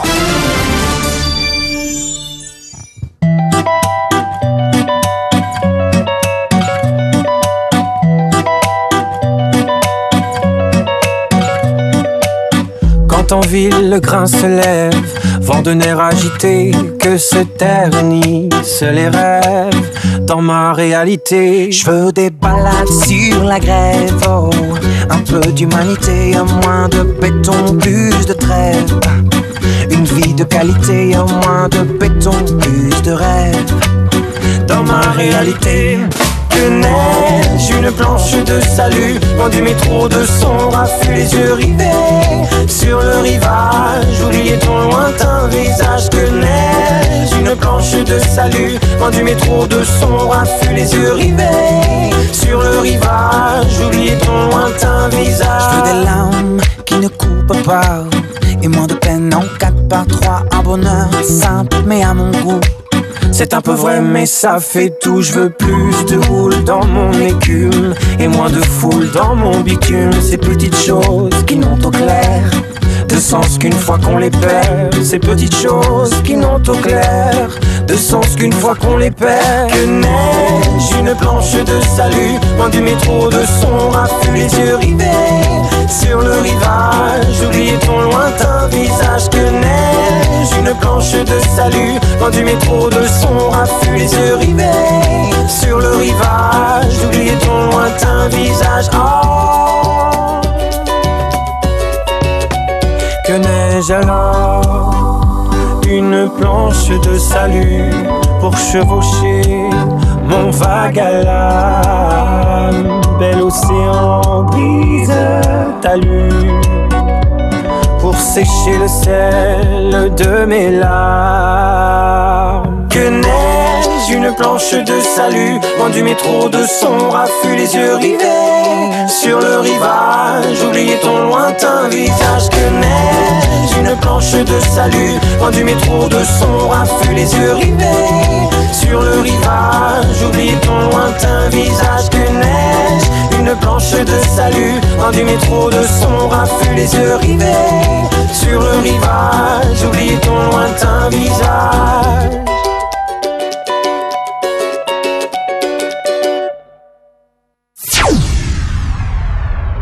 En partenariat avec Top FM, le son du Sud.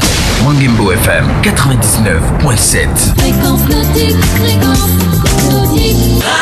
Radio d'Artagnan. Radio 16, 99.2. Radio Léman 96 8 FM. Diva FM 101.8. RPL à Metz sur le 89.2. Clin d'œil FM 106.1. Radion.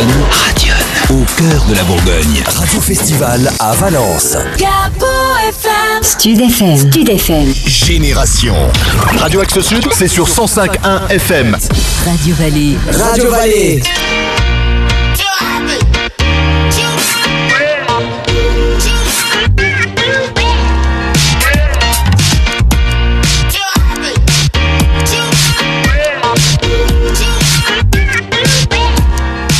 Retour dans les studios de Faut qu'on en parle. Faut qu'on en parle, c'est également sur internet. Vous pouvez réécouter nos enquêtes et retrouver toutes les actus. Ça se passe sur le www.fautquonenparle.fr. Quelques réactions recueillies par Mylène, ça sera dans un instant.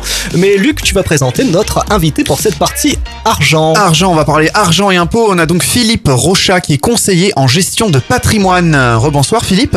Bonsoir. Alors vous allez nous expliquer un petit peu comment on optimise tout ça et comment on peut peut-être payer moins d'impôts. On, en va parler. essayer, on va essayer. On va en parler dans quelques instants. Euh, on écoute euh, donc ce micro-trottoir euh, pas- que Mylène, Oui, bien notre sûr, journaliste hein. hein, de l'équipe Faut qu'on en parle, a fait. Mylène, ça s'est bien passé ce micro-trottoir? Ouais, ouais, ça s'est bien passé. Merci Mylène, on écoute tout de suite. Que pensez-vous des promesses de baisse d'impôts promises par le chef de l'État? Des promesses de baisse de l'impôt, c'est un rêve. Les impôts, faut bien les payer. Il faut bien, faut bien renflouer l'État, donc automatiquement, on paiera toujours d'impôts et qu'ils baissent ou qu'ils augmentent, ça ne changera rien d'autre niveau de toute façon. Bah, ça dépend à qui euh, profite euh, la baisse. Puis après, euh, je sais pas dans quelle catégorie, je sais rien, donc euh, ça dépend en fait de tout ça. Moi, j'y crois pas trop, donc je pense qu'elles vont pas durer longtemps et que ce qu'on va donner d'un côté, ce sera repris euh, d'un autre côté. Donc euh, voilà. Non, non, j'y crois pas. Pas avec ceux qui sont en place en ce moment. Il faudrait tout renverser et remettre tout des nouveaux. Il y a eu beaucoup de promesses et de points de tenue hein, finalement.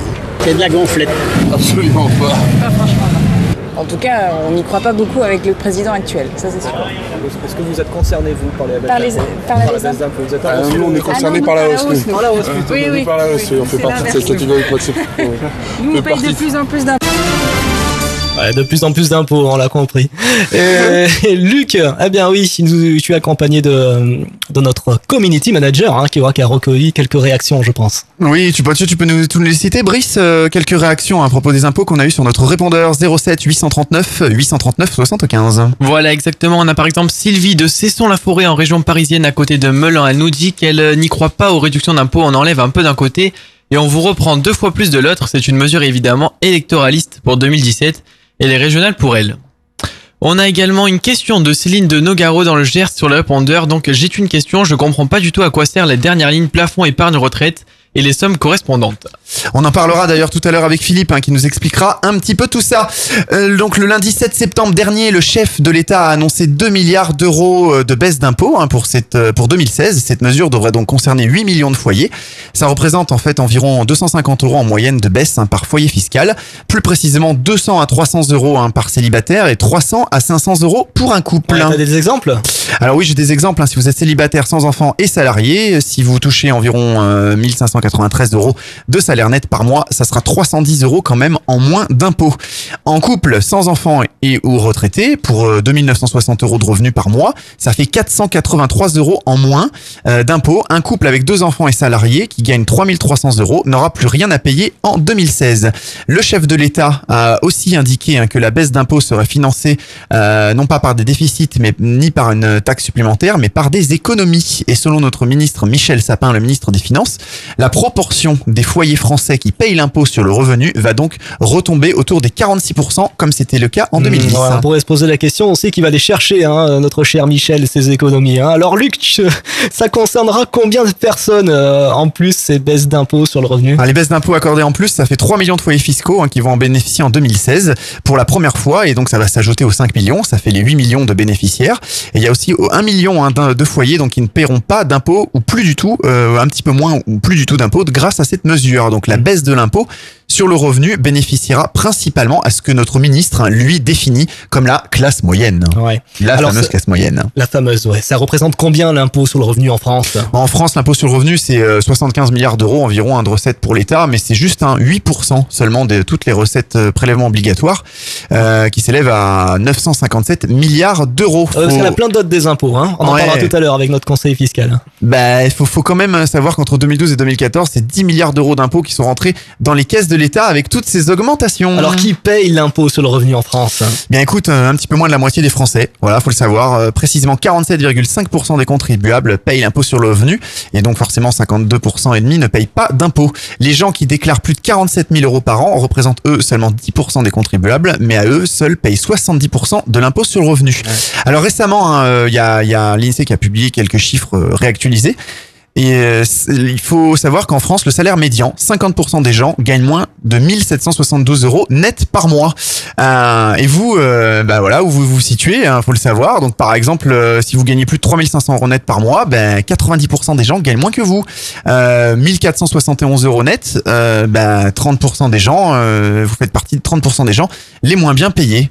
Voilà. Hum, ouais, si je regarde, je suis dans le rouge. hein. Bon, bref, passons. On- où va notre argent euh, Luc Où Bah, part-il plus généralement, sur les 975 milliards de prélèvements obligatoires, l'État touche lui près de 300 milliards, hein, autour des 300 milliards. 500 milliards sont affectés à la sécurité sociale, qui prend donc plus de la moitié hein, du gâteau, et 125 milliards passent dans les caisses de la collectivité locale. Donc un bon quart du budget hein, pour l'État. Sur les, les 300 euh, milliards partent eux à l'éducation nationale. Ouais, les collectivités locales d'ailleurs qui ont de moins en moins de budget, hein, on va en parler dans quelques Alors concernant les impôts sur le revenu, euh, ils sont répartis comment? Alors, euh, bah, y a le focus sur les impôts sur le revenu, il y a à peu près 2% qui partent à la culture, 3% au développement durable, 19% à l'éducation et la recherche, 44% des impôts qui partent à l'État et aux collectivités locales, surtout pour la charge de la dette.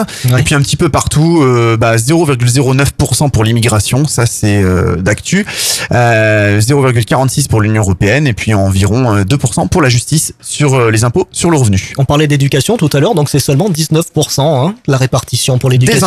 Sur le revenu. Ouais, ouais, ouais.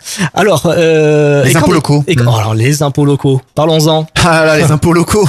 En 10 ans, les chiffres révèlent un constat sans appel. L'augmentation des taxes locales n'a pas du tout connu d'accalmie. Et oui, en 2004, euh, ça représentait environ un produit de 28 milliards d'euros. En 2013, 10 ans après, 47 milliards d'euros. Donc ça a énormément augmenté. Alors, justement, un petit focus aussi sur les propriétaires. Ça donne quoi Les impôts. Hein Ouh là là là Il y a une surprise là récemment. C'est totalement d'actu ça, Johan. ah bah si on Euh, donne d'un côté, qu'on en parle. si on donne d'un côté, faut bien reprendre de l'autre. hein. Ah oui, non, mais là, en fait, euh, les propriétaires ont reçu euh, des, des feuilles de taxes foncières et surprise, plus de 150% d'augmentation, 600 communes concernées, des milliers de Français. Et oui, euh, les 28 plus grandes agglomérations de France, comme la région parisienne, Lyon, Marseille et Nantes, ont vu ces taxes foncières bondir de 150%. Il y a pas mal de radios qui sont partenaires d'ailleurs dans ces villes. Hein. Je Ah oui, ah oui, tout à Marseille, fait. Marseille aussi notre nouvelle radio. Et tu sais pourquoi Euh, Tu sais pourquoi? C'est la loi de finances en fait de 2013 Mhm. qui prévoit de taxer les parcelles de terrain constructibles. C'est un coup de massue quand même hein, pour les gens ça. Bon, et on en connaît la cause ou pas? Euh, bah oui, c'est ça, c'est ce que je t'ai dit. Ah, c'est loi de finances 2013. Alors, et, comment ça on va, et la mauvaise surprise, c'est que ça va encore doubler pour l'année prochaine. Ah bah évidemment, pourquoi pas. Alors comment ça se passe dans les grandes villes euh, Ah bah, les grandes villes ont le plus augmenté, hein, euh, les, les impôts locaux. Clairement, euh, plus 15% à Toulouse, 5% à Lyon, 10,5% à Lille, 5% à Marseille, enfin voilà quoi. Ouais, d'accord. C'est vraiment... euh, ça fait peur hein, le tableau qu'on a dressé là. Donc les impôts C'est pour ça que là, on va optimiser tout ça, je pense. Bah, bien sûr. Avec notre conseiller en gestion de patrimoine. Ouais, ouvrons le débat. Hein. Les baisses d'impôts promises par euh, Monsieur Hollande, président de la République, chef de l'État. Alors, ne pensez-vous pas que ce soit uniquement une mesure électorale en vue des prochaines élections régionales et pour euh, 2017 Il se peut que ce soit le cas. En tout cas, euh, beaucoup de Français, comme vous l'avez vu, sont concernés par l'impôt. Et c'est sûr que si vous prenez une mesure qui va dans ce sens, bien les gens euh, sont peut-être euh, tentés de voter dans un sens plutôt que dans l'autre. Ouais, et puis en plus, il va y avoir les élections régionales prochainement, donc tout ça, c'est sympa. On dit on baisse encore les impôts. euh. Qu'est-ce que vous en pensez, vous, de cette baisse d'impôts? Est-ce qu'elle est significative? Pour les gens Euh, si on fait des calculs, franchement, euh, non, non. C'est des broutilles. Ouais, c'est des broutilles. Euh, ce sont des De l'esbrouf, en effet, euh, Non, enfin de l'esbrouf. Après, euh, on est, on est, voilà, on est. N'oublions pas que nous avons des hommes politiques en face de nous. Donc, euh, bon, ils essayent euh, de vous donner de temps en temps des bonnes nouvelles pour cacher les, les moins bonnes. Votre synthèse était excellente, puisqu'aujourd'hui, euh, nous avons, enfin, le- le président a parlé d'impôt sur le revenu. Mais vous avez vu que l'impôt sur le revenu, en fait, c'est pas grand-chose finalement par Non. rapport à la totalité des impôts que les gens payent. Euh, et effectivement, je, je partage complètement également votre analyse sur ce qui est du foncier, de l'habitation, enfin tous les impôts qui sont autour, qui euh, du fait de la décentralisation, hein, donc euh, l'État. C'est-à-dire que ça donne l'impression que l'État bon, fait des cadeaux et puis, puis ça se décharge sur la collectivité locale. Ben, ce qui se passe, c'est que l'État euh, s'occupe de l'impôt sur le revenu, d'accord? Donc euh, voilà, donc l'impôt sur le revenu représente une une partie des, des taxes, mais qui n'est pas finalement très importante par rapport à l'ensemble de celles que l'on paye. Et l'État a surtout décidé de décentraliser, de décentraliser pardon, certaines dépenses vers les communes, les régions, etc. C'est ce qui fait qu'aujourd'hui, et malheureusement, je vous l'annonce, dans un avenir très proche, les euh, taxes euh, donc euh, locales, foncières, d'habitation vont euh, complètement exploser ben, pour financer Eh ben euh, toutes ces dépenses euh, qui du coup maintenant sont à charge des, des collectivités. Alors, est-ce que vous, vous pouvez présenter un petit peu vo- votre métier euh, Qu'est-ce que vous faites et à quoi sert un conseiller de gestion en patrimoine Alors, c'est une, une très bonne question parce qu'en fait, c'est la question qu'on me pose systématiquement quand on vient me rencontrer. Euh, donc, le métier de conseiller en gestion de patrimoine, alors indépendant précédemment, maintenant il faut dire libéral puisqu'il y a une modification. Euh, c'est un métier qui est très peu connu. C'est issu de la gestion de fortune en fait. hein. Il y a un certain nombre d'années, 40 ans, les, les gens qui avaient vraiment beaucoup de moyens, euh, donc euh, pouvaient se payer de manière individuelle un conseiller fiscal personnel.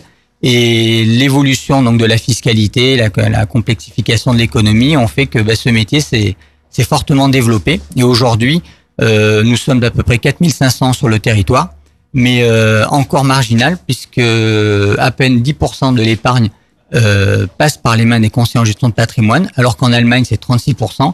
Et en Angleterre, c'est 51%. Ah oui, donc il y a une grande marge de, de progression euh, dans votre métier, euh, dans le sens où il y a peut-être encore beaucoup de gens qui ont des choses à optimiser pour payer moins d'impôts. Tout à fait. Il Ils ne le savent pas. Tout à fait. Le, la, la marge de progression, d'ailleurs, le, le nombre de cabinets euh, se développe de manière importante parce que les gens aujourd'hui ont besoin ben, vraiment de, conseils. Alors, euh, on, marche un petit peu sur le, ben, terrain libre que nous laissent euh, les banques, hein, puisque les banques de réseau notamment ont, des démarches, on va dire, un petit peu plus commerciales que, précédemment. Hein. Avant, on était un peu plus sur le conseil. Donc là, aujourd'hui, on fait de la banque, on fait de l'assurance, on fait beaucoup de choses. Donc forcément, dans le même temps imparti, le conseil prend moins de place. Donc aujourd'hui, il y a quand même beaucoup de contribuables. On entend souvent dire euh, que l'impôt sur le revenu est un impôt injuste. Vous en pensez quoi, vous? Bien, il concerne ceux qui gagnent beaucoup d'argent, donc euh, il est proportionnel. Donc plus vous gagnez, plus vous payez. Euh, Alors, Ce qui est injuste, en fait, c'est pas vraiment l'impôt. Ce qui est injuste, c'est que les gens ne ne sachent pas comment euh, naviguer au milieu de leur feuille d'impôt et surtout les possibilités qu'il y a euh, pour en fait en payer euh, beaucoup moins. Mais parce qu'en fait, on parle souvent des classes moyennes, on dit que c'est souvent elles qui sont tapées, hein, Johan, on entend souvent ça. Hein. Euh, les, on entend plutôt que les gens qui sont très riches arrivent à profiter de 50 000 de tas de niches fiscales, de payer finalement un, un faible pourcentage d'impôts. Bon, les gens qui n'en payent pas, qui ont des faibles revenus, bon bah, bah, c'est finalement c'est triste parce qu'il faut quand même mieux payer de l'impôt, donc ces gens-là ne sont pas concernés. Donc on tape toujours sur les classes moyennes. C'est cette image de, de l'impôt, hein, c'est ça qui donne l'image de l'impôt injuste en fait. Oui, euh, mais là aussi vous avez bien euh, vous avez bien résumé les choses, c'est-à-dire que les gens qui ont beaucoup de moyens, euh, ils ont les moyens aussi de se payer des conseillers fiscaux. Mais euh, si on est une classe moyenne, on peut très bien venir vous rencontrer. Eh bien, voilà, il y a toujours des exactement. petits, il y a pas de petites économies. On peut très bien même les optimiser pour gagner 1000 euros dans- sur ses impôts sur le revenu à l'année. Vous avez tout à fait raison. Et en fait, l'idée reçue aujourd'hui, un conseiller fiscal, enfin un conseiller en gestion de patrimoine plus précisément, ça coûte de l'argent, mais c'est une fausse idée reçue puisqu'aujourd'hui, euh, la plupart des gens moi que je rencontre sont des gens qui sont de classe moyenne et qui sont vraiment surpris de voir quel est euh, l'impact euh, que l'on peut avoir au niveau de la diminution de leur impôt et finalement avec des choses qui sont très simples. Alors justement, aujourd'hui, comment on fait? Est-ce qu'il existe encore donc des bonnes possibilités pour réduire son impôt sur le revenu? Alors, justement, je te coupe un instant parce qu'on parle de réduire l'impôt. On l'a dit tout à l'heure en intro, l'État, le gouvernement veut réduire les impôts en faisant des économies. Déjà, c'est un petit peu bizarre parce que comment faire des économies en baissant les impôts? Déjà, premier point. Prendre ailleurs. Et les économies, c'est quoi? C'est où? Quand? Comment? Qu'est-ce que c'est? Où peut-il récupérer l'argent pour compenser Est-ce que c'est en augmentant les autres impôts à côté ou pas? Alors forcément, bluff l- ben là on est encore euh, sur l'histoire de la décentralisation, c'est-à-dire qu'on va vous dire qu'on va baisser l'impôt sur le revenu, d'accord, donc au niveau de l'État. Par contre, les collectivités locales, elles, elles vont faire exploser les taxes locales. Donc, si vous faites la, le calcul global, votre impôt il va pas baisser, hein. Il va augmenter, c'est c'est absolument Donc, certain. Quand on parle de baisse d'impôt, c'est baisse d'impôt sur le revenu. Voilà, il faut uniquement, vraiment être précis. hein. Voilà, il faut vraiment être précis. Et d'ailleurs, les politiques, bon, sont suffisamment habiles euh, pour ça. C'est que quand ils vous parlent d'une baisse d'impôt, euh, en fait, c'est impôt sur le revenu. Ah bah je pense que tous ceux qui ont reçu leur, euh, leur taxe foncière, là, ils ont pas rigolé, hein, les gens. Là, hein. je pense qu'effectivement, euh, c'est en octobre qu'on va les recevoir. Ouais, Donc, le, le foncier, l'habitation, ça va être euh, sympathique. Donc c'est sympa, il y a eu des gros effets d'annonce en septembre. Voilà, on baisse les impôts sur le revenu, mais derrière, boum, matraquage. Ah là là, donc du coup, comment on peut... Quelles sont les niches Les niches fiscales, hein, clairement, on va le dire. Hein, hein Oui, pourquoi bah pas. ouais. Comment on fait pour euh, se planquer dans une niche partir euh, fiscale sur euh, des îles euh, lointaines. Non, mais son argent. non, il y a, il y a beaucoup. Euh, c'est pas la peine de partir à l'autre bout du monde. Euh, les niches fiscales existent, elles sont euh, très nombreuses et malheureusement mal connues euh, ben, de la classe moyenne, effectivement, qui du coup est, paye beaucoup plus d'impôts que certaines autres classes. Alors, il y a plusieurs manières d'agir sur votre impôt. Donc, il y a une première manière qui est de diminuer ce qu'on appelle la base taxable, et la deuxième On manière. gagne moins alors, ça peut être pas mal. Ben, en fait, il, a, il y a des possibilités d'obtenir des revenus qui sont moins taxés. Ça existe. Hein, donc, si vous avez des produits d'épargne, euh, par exemple de l'assurance vie, euh, si vous avez euh, euh, donc euh, des, enfin, si vous êtes dans une société, vous pouvez demander euh, à prendre des dividendes plutôt que du salaire. Donc, un dividende bénéficie par exemple d'un abattement forfaitaire de im- 40%. Où il y a pas mal de sociétés où il y a des, hum, des participations. Oui, exactement. Alors, il y a après ce qu'on appelle du salaire différé. Donc, quand vous êtes dans des grosses entreprises, il y a des plans d'épargne entreprise. Donc, ça permet, alors c'est très avantageux parce que ça permet à l'entreprise de sortir du, de créer une charge. Donc, c'est déductible du bénéfice. Et le salarié, euh, en général, est assez content puisque du coup, l'entreprise épargne pour lui via euh, un système qui s'appelle l'abondement. D'accord. Et c'est net d'impôts des deux côtés. On parle argent, on parle de votre porte-monnaie, vous l'avez bien compris. C'est faux qu'on en parle, votre talk show. On marque une courte pause, on revient dans quelques instants sur votre radio. Un témoignage, un avis, un coup de gueule, nous sommes à votre écoute. Laissez votre message sur le répondeur de Faut qu'on en parle au 07 839 839 75. Faut qu'on en parle, c'est également sur le web. Retrouvez toute l'actu de votre émission ainsi que nos enquêtes en replay sur fautquonenparle.fr.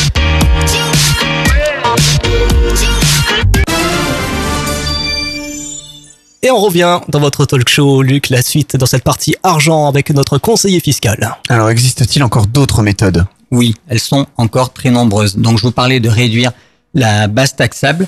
Donc, il y a la possibilité, quand vous regardez votre feuille d'impôt, donc je ne sais pas si certains auditeurs l'ont devant eux, donc vous avez le revenu donc qui est sur la première ligne et dessous vous avez un petit abattement de forfaitaire de 10%. Voilà, c'est ça. J'allais vous poser cette question. Voilà, bon, il faut savoir par exemple que euh, on a le choix d'opter soit pour cet abattement forfaitaire, soit pour la déduction des frais réels. Oui, c'est ce que j'allais dire. Est-ce qu'effectivement, est-ce qu'on doit laisser quelques administrations prendre ces 10% ou, pour- et pas- ou pourquoi pas passer en frais réels? Et normalement, Beaucoup de gens le font pas, en fait. ben, beaucoup de gens ne le font pas et le calcul vaut le coup d'être fait parce que effectivement, euh, selon le type de profession que l'on a et si l'on a effectivement de nombreux frais réels, euh, ça peut valoir le coup de choisir l'autre option. Alors comme quoi, par exemple, des, des, des déplacements, du travail de trajet travail domicile, Voilà, fait, euh, des les- repas, voilà, midi, tout- je crois, voilà, tout à fait. ce genre de choses? Tout à fait, c'est ce genre de choses. Alors, euh, pour avoir la liste exhaustive de tout ce qui est euh, déductible et pris en compte, euh, vous avez, lorsque vous recevez votre déclaration d'impôt, une notice sur le- qui est très bien faite, hein, sur lequel est détaillé l'ensemble des, des frais que vous pouvez déduire.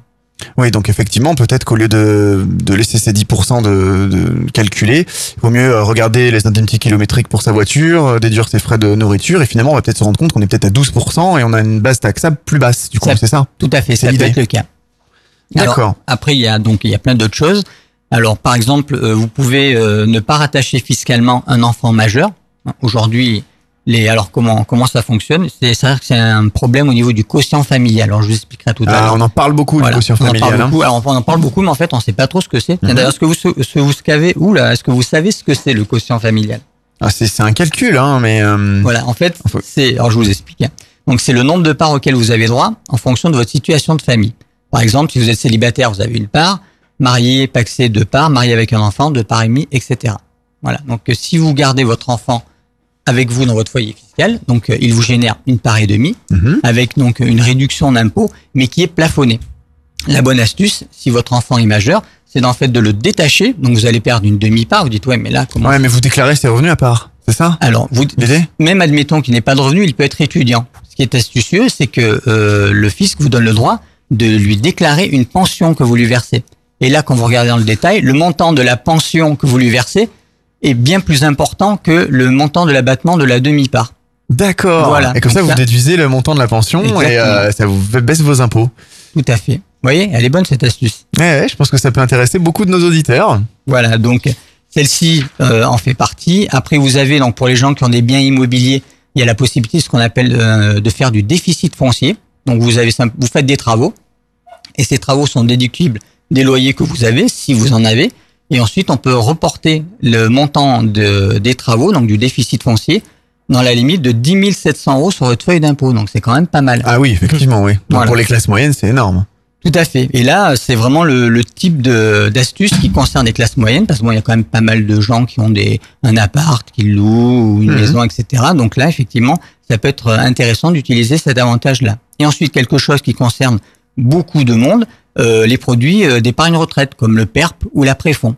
D'accord. Et c'est un petit, c'est un rapport avec la ligne qu'on voit justement, la question qu'a posée une de nos éditrices, là, le plafond épargne retraite qu'on voit.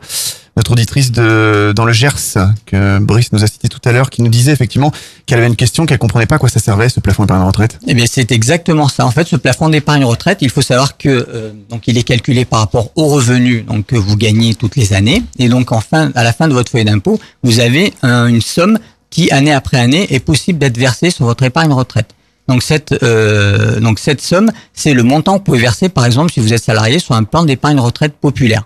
Donc euh, vous avez euh, par Ça, exemple du coup, c'est déductible. Donc, je sais pas si j'ai par exemple 1500 dans la case, on peut mettre 1500 sur ce plan en question. Voilà. Et déduire 1500 euros de, du revenu à taxer. Voilà, tout à fait. D'accord. Ça, c'est vrai qu'il y a beaucoup de gens qui savent pas ce que c'est que cette dernière ligne sur, sur- sur leur feuille d'impôt. Ouais, c'est la solution, ça y est. La réponse est donnée. Voilà. Comment on calcule ce- le, le taux en fait d'imposition? Vous savez, on a ah, le taux. Alors, il y a un taux d'imposition. Oui, tout à fait. Comment il se calcule? alors, il se calcule euh, d'une manière assez simple. Donc, euh, vous avez vu, en haut, vous avez le revenu et salaire. Donc, une fois le revenu et salaire euh, indiqué, vous avez un abattement donc euh, fiscal de 10%. Euh, on arrive à ce qui s'appelle le revenu brut global. La deuxième étape, donc, vous avez pe- peut-être inscrit des charges déductibles comme les épargnes retraite que je viens de vous expliquer. Donc, une fois que vous déduisez euh, ces charges déductibles, vous avez ce que l'on appelle le revenu imposable. Et ensuite, on divise ce revenu imposable par le fameux quotient familial dont on a parlé tout à l'heure, et on obtient une somme que l'on intègre dans un tableau, euh, qui est en fait le tableau euh, bah, du barème de l'impôt sur le revenu. Donc, c'est formé de plusieurs tranches. Alors, hop, j'ai pris... Oui, les fameuses tranches. voilà, hein, les dont fameuses on a- tranches dont, on a parlé. En fait, c'est de ça que parle le président de la République. Hein. Qu'est-ce qu'il Bah oui, parce faire que souvent on parle de tranches et puis à 5,5, à 14, puis à la fin il y a un taux, je sais pas, n'importe quoi, euh, 3,5%, je dis, ça colle avec rien, à quoi, quoi ça correspond? Voilà, ben exactement. Donc vous avez dit, il y a la tranche à 5,5, à 14, à 30, etc. Donc déjà, il faut savoir que euh, ce qu'il a annoncé, là, le président de la République, c'est euh, il, en fait, il ne fait que répéter ce qui s'est passé pour cette année, mais apparemment les gens se sont pas trop rendus compte. Bah C'est-à-dire que- non, on entend parler de baisse d'impôts, donc gens, voilà. Donc l'année dernière, il existait une tranche de 5,5 qui a disparu. Voilà. Donc euh, bon, peut-être que vous ne l'avez pas vu sur votre feuille d'impôt parce qu'effectivement l'impact est, est marginal, mais euh, donc euh, cette tranche-là a disparu. Donc aujourd'hui, on démarre direct à la tranche de 14 Mhm. C'est ce qui fait que cette année il y a beaucoup Donc de c'est au-delà au-delà de combien au niveau du salaire environ? Alors, la, la nouvelle tranche, donc euh, au niveau de 14%, c'est à partir de 9 690 euros. D'accord. Voilà. Donc, si euh, vous prenez une personne donc, qui gagne 20 000 euros par an, donc les 9 690 premiers euros, elle est dans la tranche à zéro. Donc, Mhm. On les enlève. rien. Mhm. Donc, ce qui dépasse, donc de 9 690, donc la tranche à 14, elle va de cette somme-là jusqu'à 26 764. Donc, pour D'accord, et là combien- c'est taxé à 14%. Et après ils font une moyenne et c'est ça qui fait le taux d'imposition. alors en fait, ils font, euh, oui voilà, vous avez ce qu'on appelle, Hmm. euh, là aussi c'est une très bonne remarque. Il y a la tranche marginale d'imposition qui est de 14%, donc dans le tableau, et après le taux moyen que l'on vous calcule. Oui, en parce que fait, c'est ça en fait que les gens voient sur la fiche de Ouais. leur feuille d'impôt. hein. C'est quoi ce taux? Mais en fait, ça veut rien dire. Donc, Bah euh, oui. ce qui serait intéressant pour les contribuables, c'est qu'on leur mette leur tranche marginale d'imposition. Voilà, ça veut dire pour 100 euros que je gagne de plus, combien je suis taxé. Donc là, dans ce cas-là, pour 100 euros de plus que je gagne, je suis taxé 14 euros. Eh bien, merci beaucoup pour tous ces tuyaux. euh, pas de souci. Donc, euh, tout, on a tous intérêt finalement à aller voir un conseiller en gestion de patrimoine. Parce que vous savez que 10% seulement hein, des, des, des gens le, le font hein, aujourd'hui. Et justement, si on doit vous contacter, est-ce que vous pouvez nous donner l'adresse mail, numéro de téléphone Donc, il y, a des, il y a des représentants, enfin des gens comme vous un petit peu partout Voilà, en parce France. qu'on nous écoute ça un peu partout en France. Tout à fait, oui. Ben, écoutez, moi, je suis installé sur Toulon, mais bon, j'ai des clients un peu partout dans toute la France, puisqu'effectivement, l'effet Internet, notamment du site, fonctionne. Donc, vous pouvez donner des conseils à distance. Hein. Voilà, je peux donner des conseils à distance, euh, et effectivement. On vous contacte comment Vous pouvez. Alors, ben, j'ai le, le site, donc c'est www.r-f comme finance-p.fr. Mhm. Et ensuite, euh, il y a le téléphone donc euh, du cabinet, le 06 13 79 00 79. Eh bien, merci beaucoup, Monsieur Rochat. Il nous reste quelques minutes pour terminer cette émission, cette enquête de Faut qu'on en parle. Euh, je pense que là, on commence à avoir les bons tuyaux pour euh, pour être en forme. Hein. Et pour attaquer cette rentrée Ouais. du bon pied. Voilà. Alors, je crois qu'on va faire le tour de nos invités Oui. ce soir. Hein, qui sont- Rapidement. qui- qui- Alors, voilà. on a on dames. Euh, Aurélia, donc Aurélia diététicienne à Bandol. Donc- Alors oui, en effet, Oui. je me situe au centre Orientalis. C'est un centre de relaxation et de bien-être qui se trouve euh, à côté du, enfin entre le la concession Mercedes et le jardin zoologique de Bandol. Euh, voilà, donc c'est un centre très complet avec des prestations de qualité et surtout une remarquable ambiance. Donc vous pouvez me contacter donc via le centre ou euh, par mon, mon site internet donc www.la-diététique.fr. On retrouve des conseils aussi sur votre site. hein. Oui, des conseils, tout Donc à on fait. a tout intérêt à aller voir son diététicien euh, un petit peu partout, là où on nous écoute. Il y a pas de souci, c'est très bon. Et nos coachs de sport aussi, euh, les Oui. salles de sport pour euh, Angélique et, oui. et Héloïse, voilà, on les remercie, on les embrasse.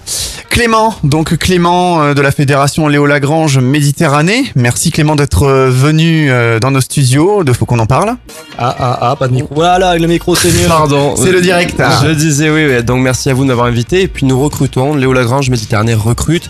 N'hésitez pas à envoyer si vous êtes animateur, directeur, Léo vos Lagrange CV. partout. hein. Voilà, Léo, Ah, Léo Lagrange partout général. et particulièrement Méditerranée là pour le coup. Mais n'hésitez pas à envoyer du coup vos CV, vos lettres de motivation à Léo Lagrange Méditerranée 67, la Canebière dans 13001 Marseille.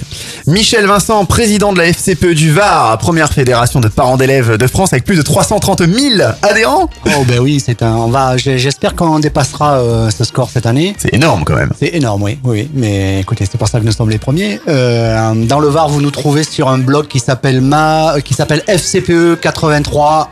Euh, voilà, vous pouvez, c'est un blog euh, à la dispo de tous les parents. Pour Allez, déclarer merci. Plus que 20 tout ce qu'ils secondes. On va euh, remercier Philippe Rochat également. Merci à Ah, tous nos invités de. euh, Faut qu'on de en parle. On vous embrasse. On vous donne rendez-vous le mois prochain dans Faut qu'on en parle. La suite du programme sur votre radio, c'est tout de suite.